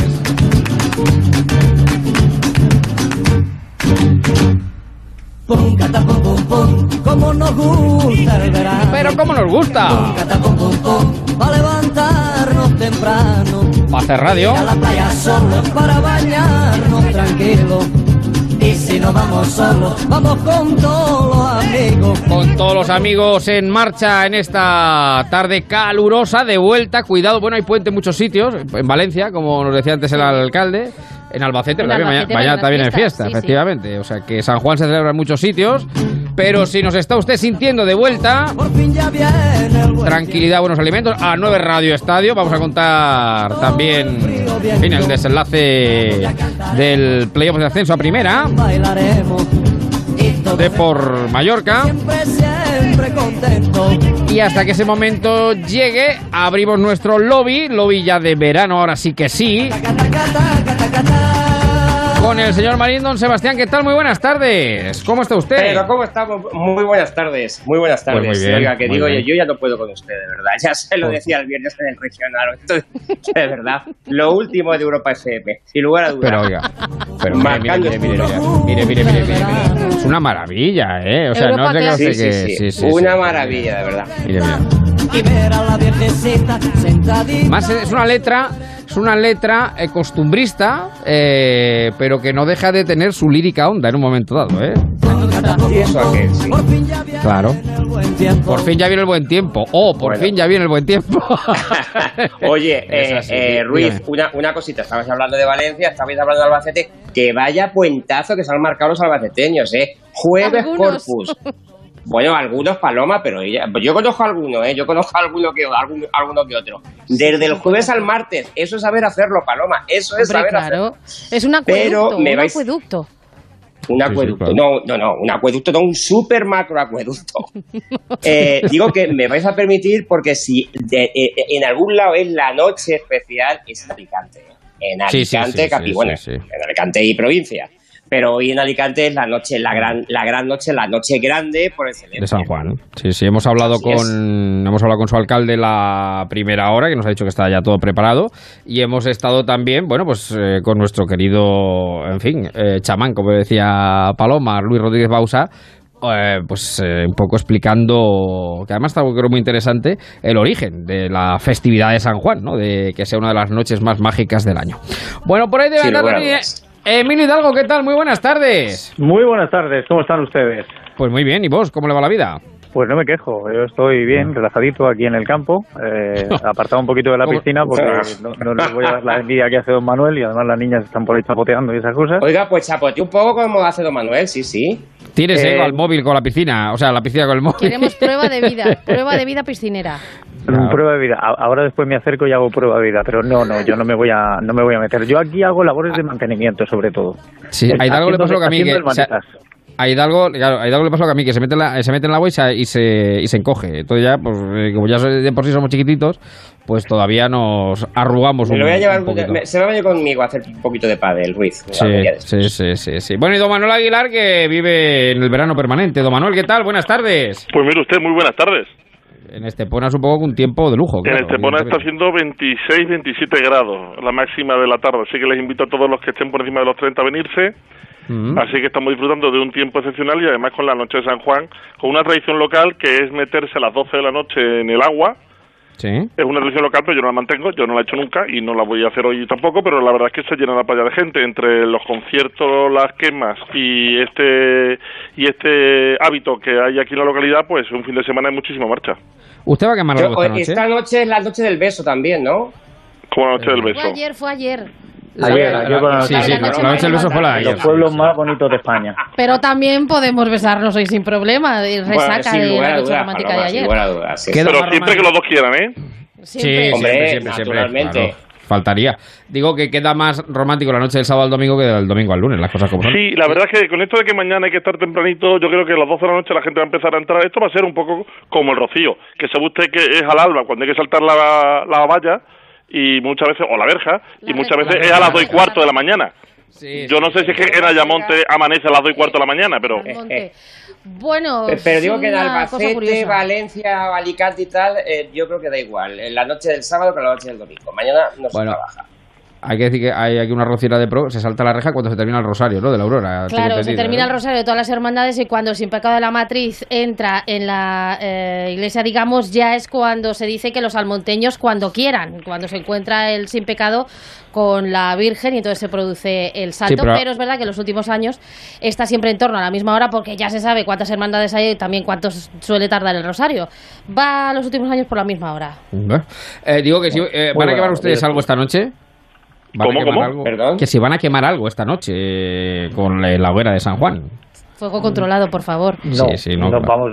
Eh, Yo eh, entiendo yo- hombre, las yo tradiciones, si, me parece estuviera en Alicante me acercaría a una hoguera, pero vamos, como que estoy en Valdepeñas, 40 grados, no me apetece quemar No nada. le apetece quemar nada. Yo es que la verdad que es que no creo que tenga utilidad. Si la tuviera, sí se me ocurrirían cosas. ¿eh? Ya, ya, ya, ya, ya. Bueno, en fin, eh, a tiempo están. Y sobre todo aquellos municipios que estén de, bueno, de fiesta mañana, pues podrán podrán alargar algo la madrugada. Bueno, como siempre hacemos a esta hora, cuando ya son las 8 y 26, es echar un vistazo a lo que nos deja eh, la, bueno, el día, la, la actualidad, bien a través de redes sociales, bien a través también de los digitales. Y bueno, desgraciadamente empezamos nuestras soleares a las 7, pues eh, con otro suceso eh, Paloma, que nos ha recordado precisamente el de la manada, que también ha vuelto a ser de actualidad desde, o viene siendo actualidad desde el pasado viernes. Sí, porque este suceso, aunque es verdad que se produjo el día 15 de junio, antes de conocerse la sentencia del Supremo de la Manada, se ha conocido hoy cinco detenidos por abusar de una mujer en una playa nudista de Cullera. Ocurrió en el aparcamiento, empezaron a increparla con frases vejatorias de tipo sexual y la acabaron acorralando. Hombres de entre 45 y 50 años intentaron eh, arrollarla, además son, abonar. ¿Perdón? Que unos chiquillos no son. Me ha llamado lo No, mismo no, la claro, atención. sí. Sí, no sí, es sí, que la manada sean chiquillos, porque estamos hablando entre 25 y 30, pero es que esto ya también, está- no sé. Esto ya son De modos, de entre 45 a eh, 50. claro. Sí, sí, sí. De todos modos, ¿qué es lo que está pasando? ¿Esto es una fiebre que está ocurriendo o es que ha ocurrido siempre y no nos hemos enterado? Pues también es que esto, la verdad es que me sorprende. O sea, vamos a ver, pero, pero es que es que parece lo más normal del mundo. pe- Pero, pero perdonadme, pero es que ¿qué, qué Me da- está a mí me da la sensación, don Sebastián, de que con esto empezamos a tener un efecto llamada también. O sea, se habla en los medios y eh, eso siembra la idea en, mentes que no tienen ideas propias, ¿no? Y a partir de ahí pues nos encontramos con el problema. Mire, no sé si Pero- se han dado cuenta, a ver, pero hace, hace unos, yo creo que un par de años, hablando de este tema, vi- eh, yo vine a decir, que sé que me metí en un charco en el comentario, pero que eh, la gran parte de los eh, de los vídeos que pueden man- que pueden mandarse por teléfono, que tienen contenido pornográfico, tenían violencia explícita. Y yo sé que esto podía dar lugar a mucho a, mu- a mucha mofa. Pero eh, si se dan cuenta, ayer salió la noticia eh, desde, Sí. el, desde el gobierno que el 70% de los vídeos de contenido pornográfico tienen eh, im- im- implícita violencia. Y por tanto están entendiendo que está variando la forma de actuar en determinadas situaciones.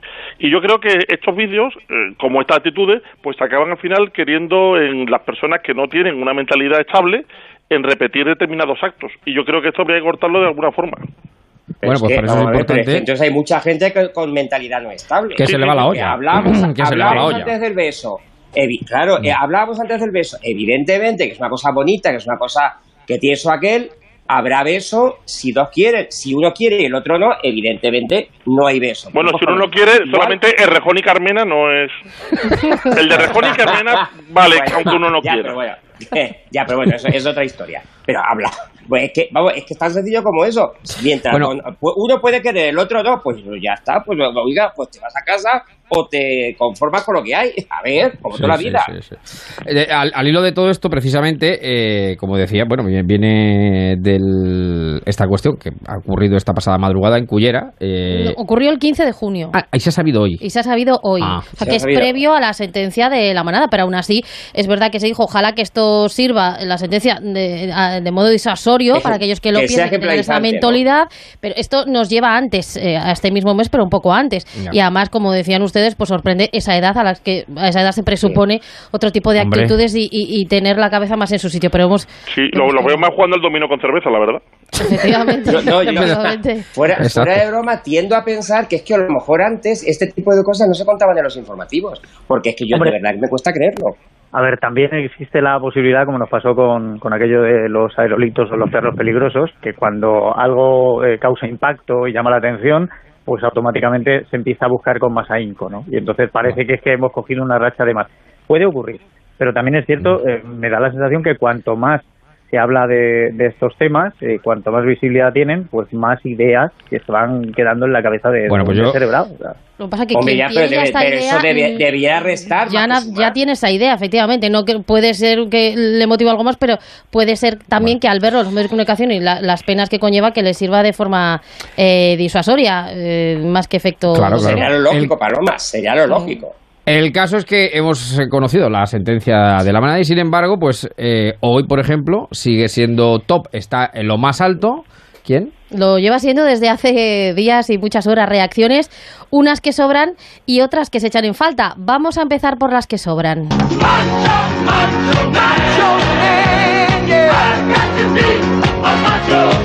Tanto sobran que él mismo ha borrado su tuit sobre este tema. Hablamos de Francisco Serrano, es juez del presidente de Vox en el Parlamento. Lo hubiera adivinado. Eh, que hubiese, efectivamente, eh, que ha Si ha visto algún informativo en el día de hoy, lo hubiera adivinado. Claro, claro, claro, claro. eh, Ya, ha que creo que hasta su propio partido lo ha, le ha desmentido. Sí, sí, sí. Sí, sí, se ha desvinculado el partido de esas declaraciones. Eh, recordamos que, bueno, ha emitido hoy además un comunicado en el que no rectifica lo dicho, eh, pero sí que recula un poco. Vamos a recordar lo que ha dicho.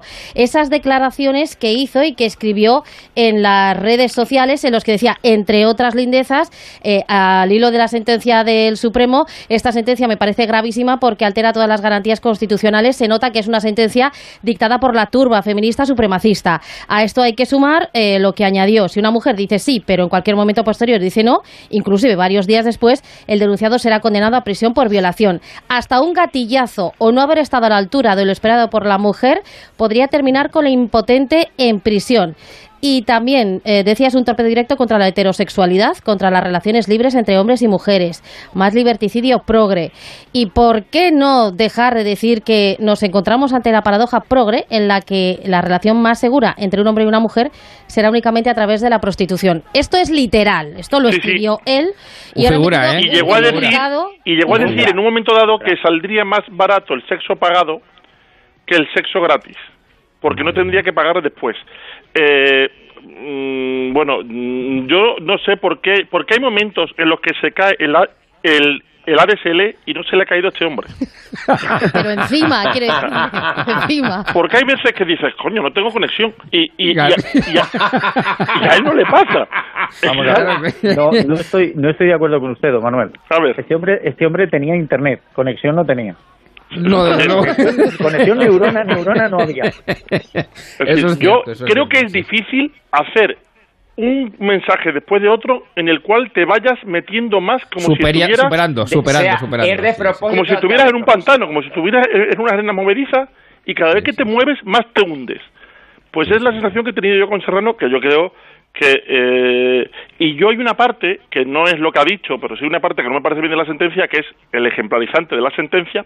A mí no me gustan las sentencias ejemplarizantes, no me han gustado nunca y no me van a gustar ahora, pero de ahí al contenido de la sentencia yo creo que está clarísimo, creo que lo ve todo el mundo y simplemente había que dilucidar si había eh, violencia e intimidación. Y nada más que eso. Y yo creo que todo el mundo tiene una idea, sin saber mucho de derecho, si hay violencia e intimidación en los actos de Navarra. Vamos a ver. A partir de aquí yo creo que a Serrano, yo, yo, yo creo que Serrano se ha metido en un charco que el que más perjudicado está es el portavoz de Vox de Andalucía. Innecesario completamente. Innecesario Más completamente. allá, más allá de, de las dudas que todavía cualquiera quiera ver en esto de la sentencia, hay una cosa que yo creo que cae por su propio peso. Para Serrano no, pero para el resto sí. Y es que eh, cinco tipos de entre 25 y 30 años con una niña de 18 no es normal que quieran acostarse todos en el mismo momento la misma noche. No es lógico, no cabe en cabeza ajena. Hay que ser un poquito pervertido, por no decir mucho. Y pues, como poco. yo me hice una pregunta con un poco con maldad. Cuando, cua- cuando leí dentro del texto que, que- que escribía Serrano, la Mm. frase es más barato el sexo pagado, me dio la intención, Serrano, ¿te estás justificando? Conoce las tarifas. Claro, no, no, es, es- es tremendo, es tremendo, es tremendo cómo meterse en un jardín efectivamente y... eh, No, embarrarse, embarrarse. embarrarse, Y bueno, Es un jardín que sobre la sí, movediza. Necesariamente. Sí, sí. Pero es que además, exacto. teniendo un cargo como el que, eh, vamos, eh, que, que tiene, que tiene cierta... Bueno, y este señor ha sido juez, es ¿eh? juez. Y este señor ha sido No, no, juez. que, que es juez, lo primero, y que ahora tiene un cargo político y demás. Es decir, es de, él gana de, de polémica donde el único que, bueno, el único no, pero sí que va a salir mal parado es él. En fin. Bueno, y creo que ha habido también eh, otras reacciones precisamente de, de Vox eh, Bueno, en es torno a este asunto. a Vox no, a Vox le crecen las polémicas eh, entre este tema y otros. Por ejemplo, Juan José Liarte, que nunca ha estado también elegido un apellido que en este caso, portavoz en la Asamblea de Vox en Murcia. Ha publicado también eh, otro, otra EDSL que no tendría que pagarse. En su cuenta de Facebook, un mensaje criticando a la ministra de Justicia, Dolores Delgado. Eh, le ha llamado literalmente tiparraca, embustera y eh, textualmente decía de una, eh, perdón, de una puta, para que lo entendamos Madre todos, mía. solo se puede esperar putadas. Eh, esta fue su respuesta porque Delgado eh, aseguró que Vox no respetaba la Constitución. Luego también ha matizado que no se había explicado bien, eh, por no haber utilizado una frase fuera de contexto. Hombre, pues no había que estudiar muchos idiomas para entenderlo. Hombre, vamos a ver, yo creo ustedes. que eh, mira que se puede criticar a la ministra por un montón de cosas, o por algunas. Pero hombre, de ahí a llamarle determinadas cosas es que hay un abismo, es que eso no se puede Sí, hacer. sí, sí, sí. Es que En yo no que- sé, esta gente que tiene que tiene un cargo público no Mm, se mm. no se da cuenta que es que, que, que los únicos eh, que salen perjudicados son ellos, mal Sí, parados realmente son ellos.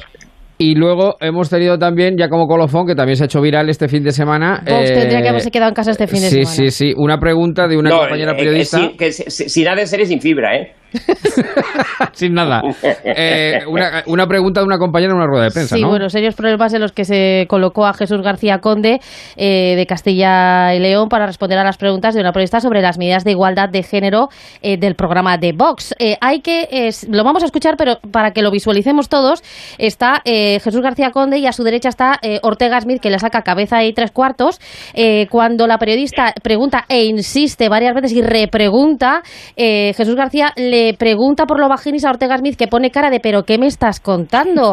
Y luego lo mejor es en, eh, cuando ya termina, sin poder dar explicación, cuando le mira con una mirada de miedo atroz, de reprobación, de decir, madre mía, yo con este señor no me voy, que me va a cantar las 40. Pero este es el último, eh, los últimos segundos tras varias repreguntas sobre este tema.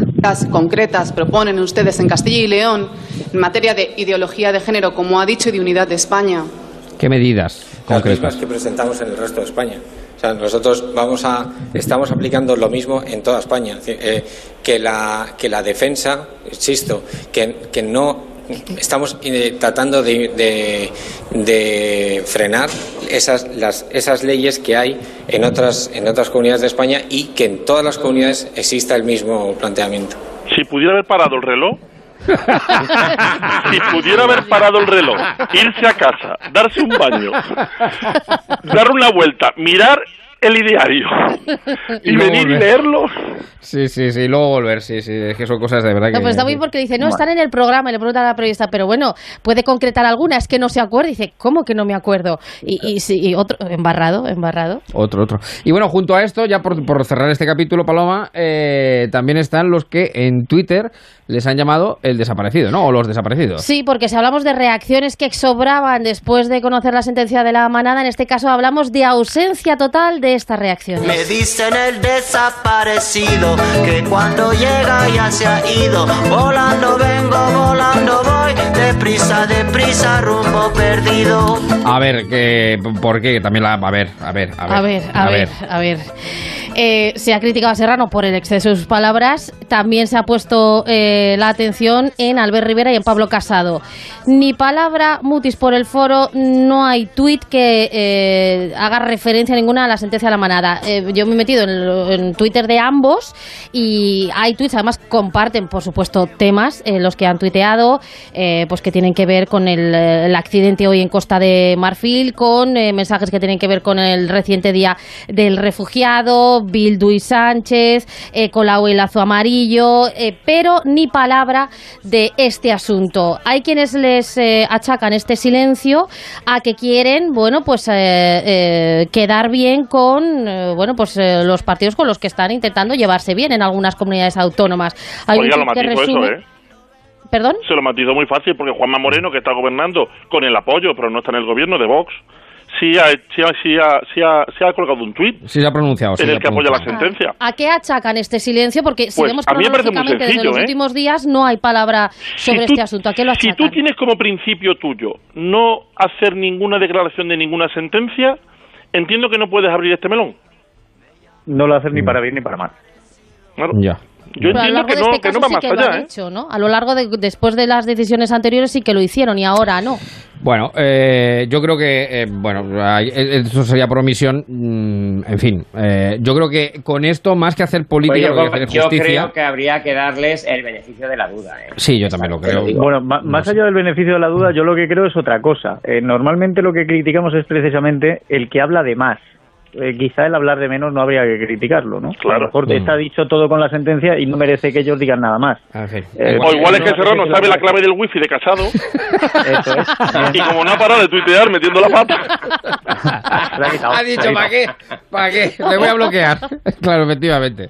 Pero bueno, en fin, eh, es sin duda yo creo que el gran tema del fin de semana. Eh, la sentencia de la manada del Supremo que ha puesto mm, cierto orden, ha puesto eh, las cosas en su sitio, ha lamentado la plana, en este caso a la audiencia de Navarra. Pero aparte de eso, también hay más cositas, como por ejemplo crónica política.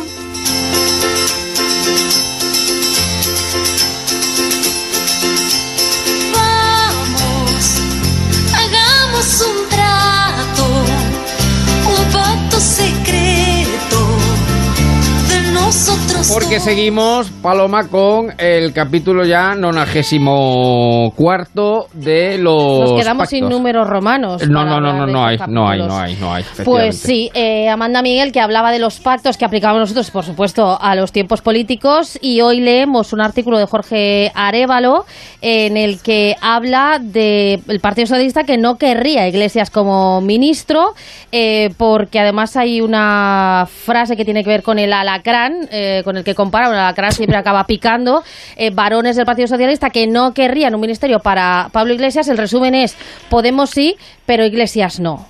Ya. A ver, Eh, yo lo que he leído por ahí algún titular que creo que lo define muy bien, no lo tengo aquí ahora mismo, como que decía que eh, coalición no, colaboración sí. Es decir, eh, yo supongo que, que le daré, que darán eh, a gente cercana a Podemos alguna secretaría, subsecretaría, etcétera, etcétera, pero no eh, el, el cabeza de o sea, el, el Esto, ministro. Pablo Iglesias, Pablo Iglesias me recuerda, cada vez que va a ver a Pedro Sánchez, me recuerda a, a este que, no, no, es que no, eh, creo que fue un político, creo que fue, creo que fue, ya no sé si, si finales de, antes justo de la Segunda República o al principio.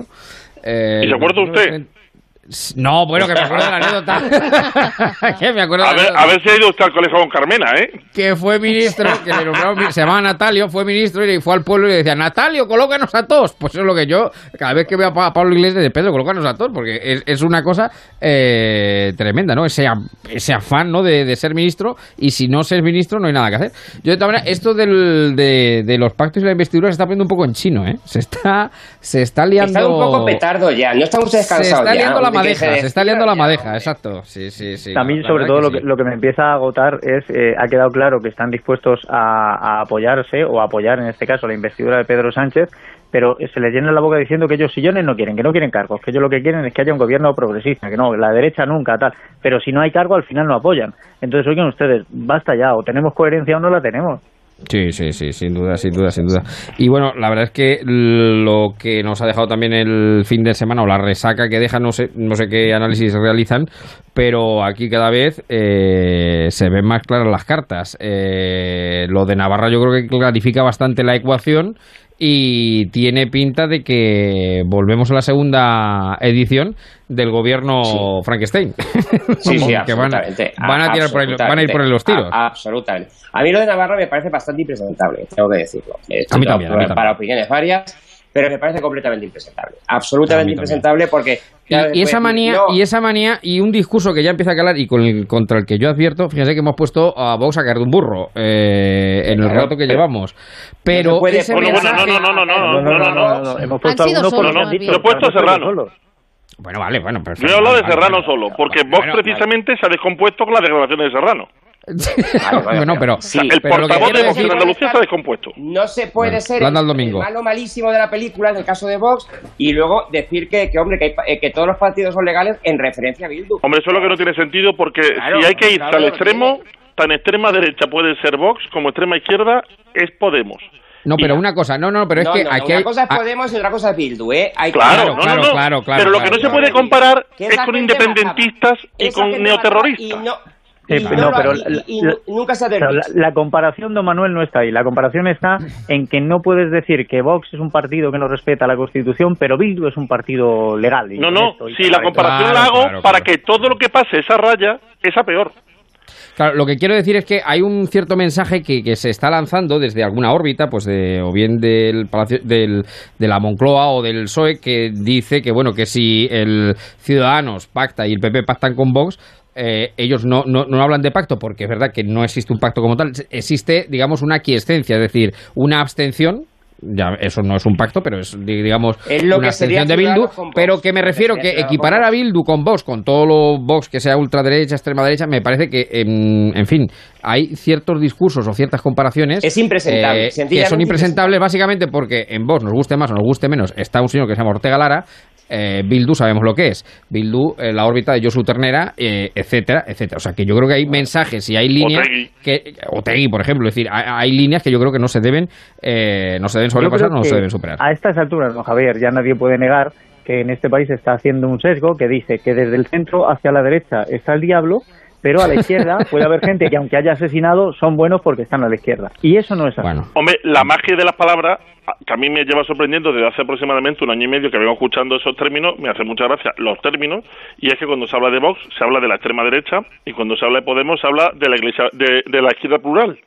Entonces, lo que puede tener la misma tendencia en un lado radical y en el otro lado plural. Ya me llama la atención. Pero si yo entiendo que hay que poner a los, a los dos partidos en los extremos ideológicos que están cada uno de ellos, lo que está fuera de ideología, primero, quien quiere bombardear eh, este país, que son los independentistas, pero lo segundo, mucho más grave, es quien ha sido, no, no es que tenga una ideología independentista, es que son los neoterroristas de Riva Tasuna. Sí, sí, los que apoyaron durante mucho tiempo la. Con la lo cual, yo creo que esa Claro. es una línea roja que no se Pero debe también hay que decir, ojo, jamás. igual que digo una cosa, digo la otra. Tampoco se puede decir que el PSOE, como se por ahí, el PSOE pacta con Bildu. Bueno, todavía no ha pactado. Quiero decir, eh, por lo menos No, contenido no, político. no otra cosa es que se abstenga. deja acariciar. le- Sí, sí, sí, sí, sí. Oiga, se puede pactar la abstención, ¿eh? Ya, también, sí, sí, sí. En un momento determinado, sí, sí. Pero bueno, en fin, Sí, vamos a ver cómo se desarrollan los que no to- acontecimientos. que no to- yo creo, además, sinceramente, que no todo el PSOE. Porque, por ejemplo, No, no, ni es mucho verdad menos, que aquí estamos encarcelados ya, pero el PSOE de, de Paje, por ejemplo, no se deja acariciar como se deja acariciar el PSOE de, de Sánchez. Bueno, en cualquier son. Por cerrar tema político, que estamos en domingo y estamos ya a 12 minutos del Radio Estadio, esto pinta a, a gobierno, a segunda edición de Gobierno Frankenstein. Y ojo a lo que viene diciendo Rufián, que va a ser la clave la abstención de Esquerra, ¿eh? que Esquerra no quiere elecciones nuevas. Y ojo a ver qué por dónde van los tiros, que ya sé que algunos se ponen muy nerviosos cuando se habla de indulto, pero eso puede quedar ahí eh, en el horizonte vagando, sin sentencia. dice usted que Esquerra se va a abstener, pero se va a abstener de gratis. Claro, pues por eso digo que como eh, eh, Rufián viene diciendo que Esquerra quiere hablar, quiere, que me parece muy bien. Además es que todos de- es que se deben de poner de acuerdo, porque otras elecciones me parece que mm, sería una tomadura de pelo. Y aquí ya podemos entrar, pues también en la posición de Rivera, en la posición de, de Pablo Casado, en otro tipo de abstenciones, en otro tipo de pactos. Pero ojo a lo que venimos escuchando, ya digo, porque todo esto son pistas que pueden, pueden adelantar un poquito lo que, lo que va a ocurrir. Y, y Esquerra habla de que no quiere nuevas elecciones, sino dialogar, así que cuidado. Pues a mí no me parecen mal las elecciones, ¿eh? como una comunidad de vecinos cada año. No, ya, claro, evidentemente, sí, cada tres cuartos de hora, No, efectivamente. no, no es- serio tampoco. Las cosas Bueno, que faltan 12 para las 8.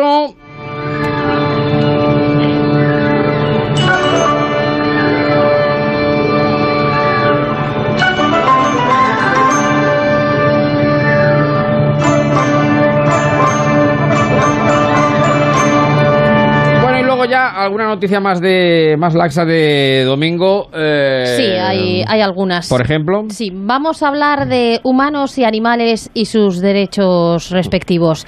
Porque hay dos eh, noticias que me gustaría que comentaran eh, que tienen que ver con los animales. Los Una animales no tienen derecho.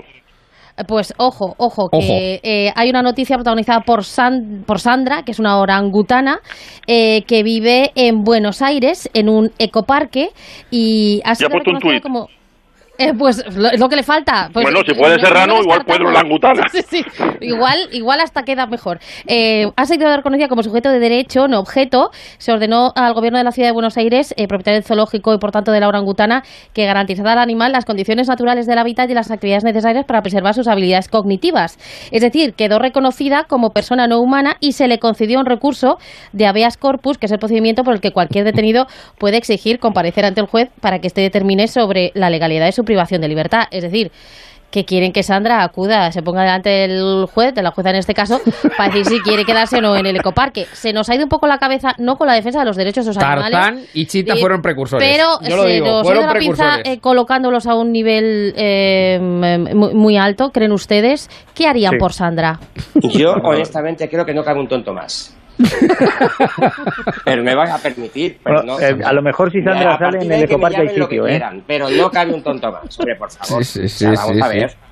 No, por eso digo que Tarzán y Chita fueron precursores, ¿eh? Jurídicamente, los abogados, lo- los, abogados, eh, los animales, a veces se pueden comparar, se pueden confundir. Eh, los animales no tienen derecho, lo que son objetos de protección. Eso es. Y claro, si confundimos esto, podemos llegar. Esto, yo recuerdo en la carrera que tuve infinidad de discrepancias con. un- no recuerdo el nombre, era una compañera de Orense, encantadora y majísima, pero, pero teníamos muchísimos problemas porque quien, quien, quien defiende los animales entiende de los derechos de los animales y podemos pensar que el orangután es lo más cercano al hombre. En algunos casos, superado. Nada más que hay que ver eh, Determinados. algunos tuits, ¿no? A determinados, sí, sí. pero, sí, sí. pero, pero si empezamos a confundir, realmente nos, nos- vamos a ir de madre. Yo creo que esto es imposible de poder entender. El derecho nos tenemos que ir un poquito más allá. Y lo que hay que proteger es el medio ambiente, hay que proteger a los animales, hay que proteger las plantas, hay que proteger a todos los seres vivos. Pero yo creo que si empezamos a darle derecho, incluso a poder pensar si está en libertad y que vaya ante un juez a explicar qué, qué va a explicar una orangutana, Claro. lo que le han enseñado. Pues yo- Porque la jueza, la jueza Sí, no va a hacer una interpretación, no, no, no, vamos, a mí es que parece que es una, que es una verdadera locura. Sí, sí. Bueno, tiene que ver otra imagen que de las últimas horas que muchos se preguntan si hubiese causado polémica si este animal estuviese en brazos de, de otra persona. Victoria Federica, saben ustedes que es la hija de la infanta Elena, que celebró su puesta de largo por sus 18 años, que esto es una antigüedad de la ¿Y qué puesta de largo. No, no, Ah. hablamos de un cerdo, de un cerdo. Dejamos la orangutana Ah, Sandra en su ah, ecoparque, en su casa, ah. y hablamos del cerdo porque en una imagen de la celebración de Victoria Federica, su puesta de largo maravillosa, aparecía con unos amigos y con un cerdito eh, cerdo pequeño, envuelto. eh, se desconoce la nacionalidad, pero por la cara. No, no, sí la raza. los- No, no, la, la nacionalidad raza- no. Bueno, no, eh, no es sí, que tenga pero pasaporte de estamos hablando de las personas y los animales para A hacer ver. un chascarrillo. Eh, no sé si era eh, de raza española o de raza vietnamita, no lo tengo claro. Pero en esa imagen aparecía envuelto en una bandera de España. Eh. ¿Creen ustedes que es una imagen polémica o también se nos va de madre un poco a veces la inquina? con Un cerdito con la bandera de España. Lo Aquí hay dos- brazos envuelto en una bandera de España. Aquí hay dos cuestiones distintas. La primera, queda claro que es un cerdo ibérico. Eso, o sea, Sí. eso- Sí, sí, sí, claro, claro, claro, claro, lógico, lógico. Y la Sí, sí. segunda, en lugar de especular, respetemos el derecho del cerdo, que alguien le pregunte y a ver qué dice. Sí, efectivamente. Sí, sí, sí. sí. O igual el cerdo, el cerdo ha tomado partido cuando se enrolla la bandera, ¿eh? O Lo mismo Ah, era sí, un cerdo republicano y se ha sentido muy ofendido con esa bandera. Sí, sí, sí, sí. O sea que Victoria Federica se celebró su puesta de Se nos ha hecho mayor. Oiga, pero le digo una cosa, esto que parece tan antiguo no es tan antiguo, ¿eh? ¿El qué? Hombre, se hace sigue muchísima gente. pero ¿ustedes han hecho su puesta, conocen a alguien que haya celebrado su puesta de largo? Nosotros lo tenemos complicado, por el sexo que tenemos. No, no, conocen a alguien, hijas, Sí, sí, sí. primas, sobrinas, Sí, sí, yo- hermanas. Yo, yo conozco a una, una amiga, una amiga de Sí. hace ya unos añitos celebró su puesta de largo. Unos añitos tampoco tanto, porque es más joven que yo. ¿eh? sí, es que los que somos de una generación, la puesta a largo no nos pilló. Pero ahora Pues no. se ha vuelto a poner de moda y hay muchas personas, no voy a decir que son Pues mire, yo, un amplio porcentaje. Evidentemente, en nuestra- eh, eh, yo jamás se me ocurriría, pero eh, en fin, yo tengo hijos ya mm, que están en la edad y no conozco ningún caso, ¿eh? De amigos, ninguno. ni uno Bueno. Carmen Lomana lo va a celebrar el mes que viene. Ya, ya. Todo, todo lo que sea celebrar para Carmen Lorana, ¿verdad? Ya, ya, ya, ya. Bueno, pues en fin, eh, yo, yo sí que conozco. Pero eh, honestamente, eh, eh, eh, es una opinión personal, me parece una horterada. Se puede, aquí se puede celebrar A mí todo lo que también. queramos. ¿Tú Pero no te hacer pusiste una de largo, Paloma? es Yo que no, ¿cómo? Solo el pensarlo me repele. O sea, Sí, sí. Pero cada uno que celebre lo que quiera. Cualquiera, efectivamente, sí, Un- sí. uno, sí, de sí. los, uno de los motivos por los que parece que se ha vuelto a poner de moda es porque en América Latina eh, se celebra mucho, y eso dio el salto también a Estados Unidos, se celebra a los 16 años, no se llama puesta de largo, ¿no? Pero eh, 15 me le parece llaman que algo así. No, a, a los 16. Los, los maravillosos eh, 16, los Marvelous Sting, ¿no? Algo así que le, Ujú. le llaman, y celebran una fiesta muy especial. En México creo, creo, creo que en México era los 15, pero bueno, En, en México ya la bomba. por un año no vamos a discutir. Pero, pero sí, bueno, sí, es cuestión de una tradición y cada uno puede celebrar lo que quiera, siempre que sea su dinero.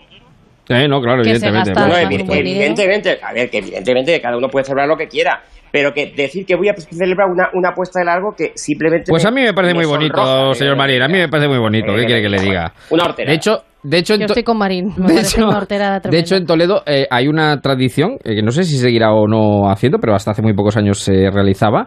eh, cuando llega la Inmaculada Concepción, que es la patrona de la infantería, hay un baile, en la, bueno, es que es la fiesta de la Academia de Infantería, y hay un baile de mucha tradición donde van los cadetes y algunas eh, jóvenes pues deciden presentarse en sociedad la noche del baile. Y es, un, muy es, bien, sí. es una estampa maravillosa, Marín. eh, esto es de Sisi Emperatriz. Vamos, Marín le pilla muy lejos ya. Perdone, Eh, ah, volvemos Mire, el rejón seguro que está más cerca. Puede, sí, puede. sí. Oiga, es que me está viendo, eh, tampoco tiene mucho que verlo. No sé, eh, eh, trajes tipo lo que el viento se llevó, algo de esto, escarlata. Claro, claro, claro, claro, Dios. que- Sí, claro, y Clark Gable y la, y la, y la, y la Tierra Roja de Tara, Eso es, eso es, eso es. todos de robles. Bueno, que nos quedan cinco minutos para llegar a las 9 al Radio Estadio.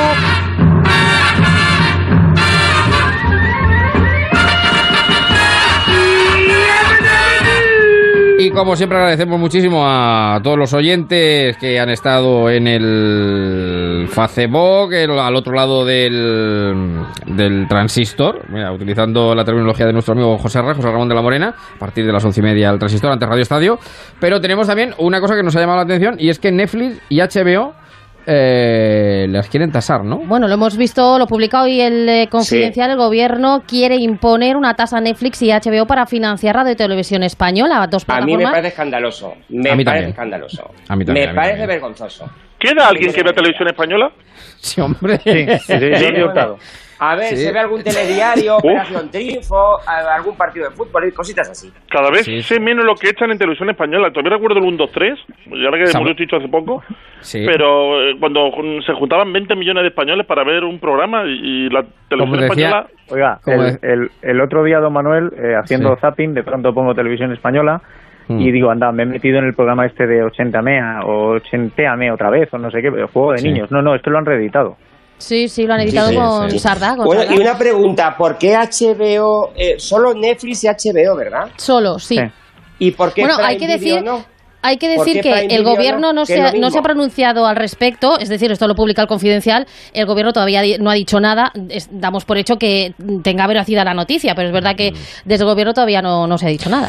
Bueno, pues. Pero vamos a ver, si es que eh, va- vamos, a- vamos a ver, el gobierno quiere subir los impuestos eh, y nos va- el gobierno quiere hacer muchas cosas. Ahora dice que quiere a, a HBO y a Netflix eh, si paga, si HBO y Netflix va a pagar una cuota para, para pagar televisión española, ¿qué va a hacer HBO y Netflix? Subir las cuotas. Pero si es que es de Claro, cajón. evidentemente repercutirlo, Pero repercutirlo. si es que claro. es de cajón, ¿qué va a pasar con los bancos con las hipotecas? Lo mismo. Pues, eh, se va a Yo para mantener televisión española lo que haría Sí. es quitar las pensiones, ¿eh? ¿Por qué? Directamente. No, no, porque ya he puesto a decir barbaridades. Es decir, es que lo que no es normal es que suban impuestos, es que inventen tasas y es que sea una sangría, una televisión española mandada y ordenada por Rosa María Mateo, que en la cual cada vez tiene menos audiencia interesa menos. Si es que cuando algo no interesa es tan sencillo como que desaparezca, punto. En fin, siempre nos quedará Jordi Hurtado para los melancólicos. Siempre de- Clan TV, que, que dejen Clan TV para oiga, los niños. que no, No, no. Jordi Hurtado de- Jordi de Hurtado lo- es uno de de los verdad, motivos, ¿eh? Claro.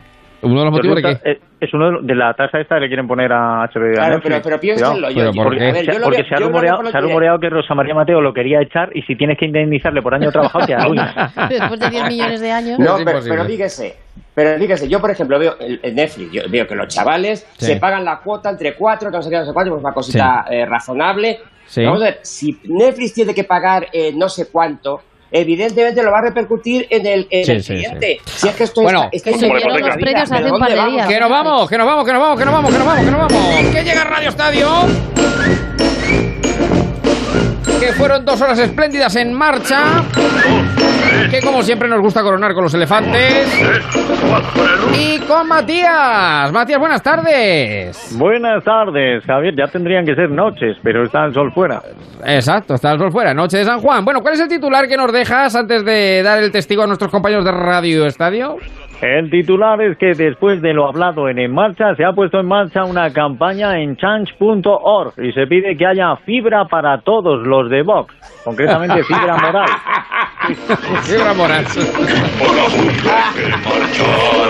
Bueno, pues ahí lo vamos a dejar en punto alto porque llega la resolución al campeonato de la segunda división, a la Liga 1, 2, 3. Don Manuel, un fuerte abrazo. Hidalgo, Marín. Paloma, un Un beso beso, muy grande. Sigue la radio. y besen mucho. Eso sigue la radio. Sigue Onda Cero, disfruten el domingo.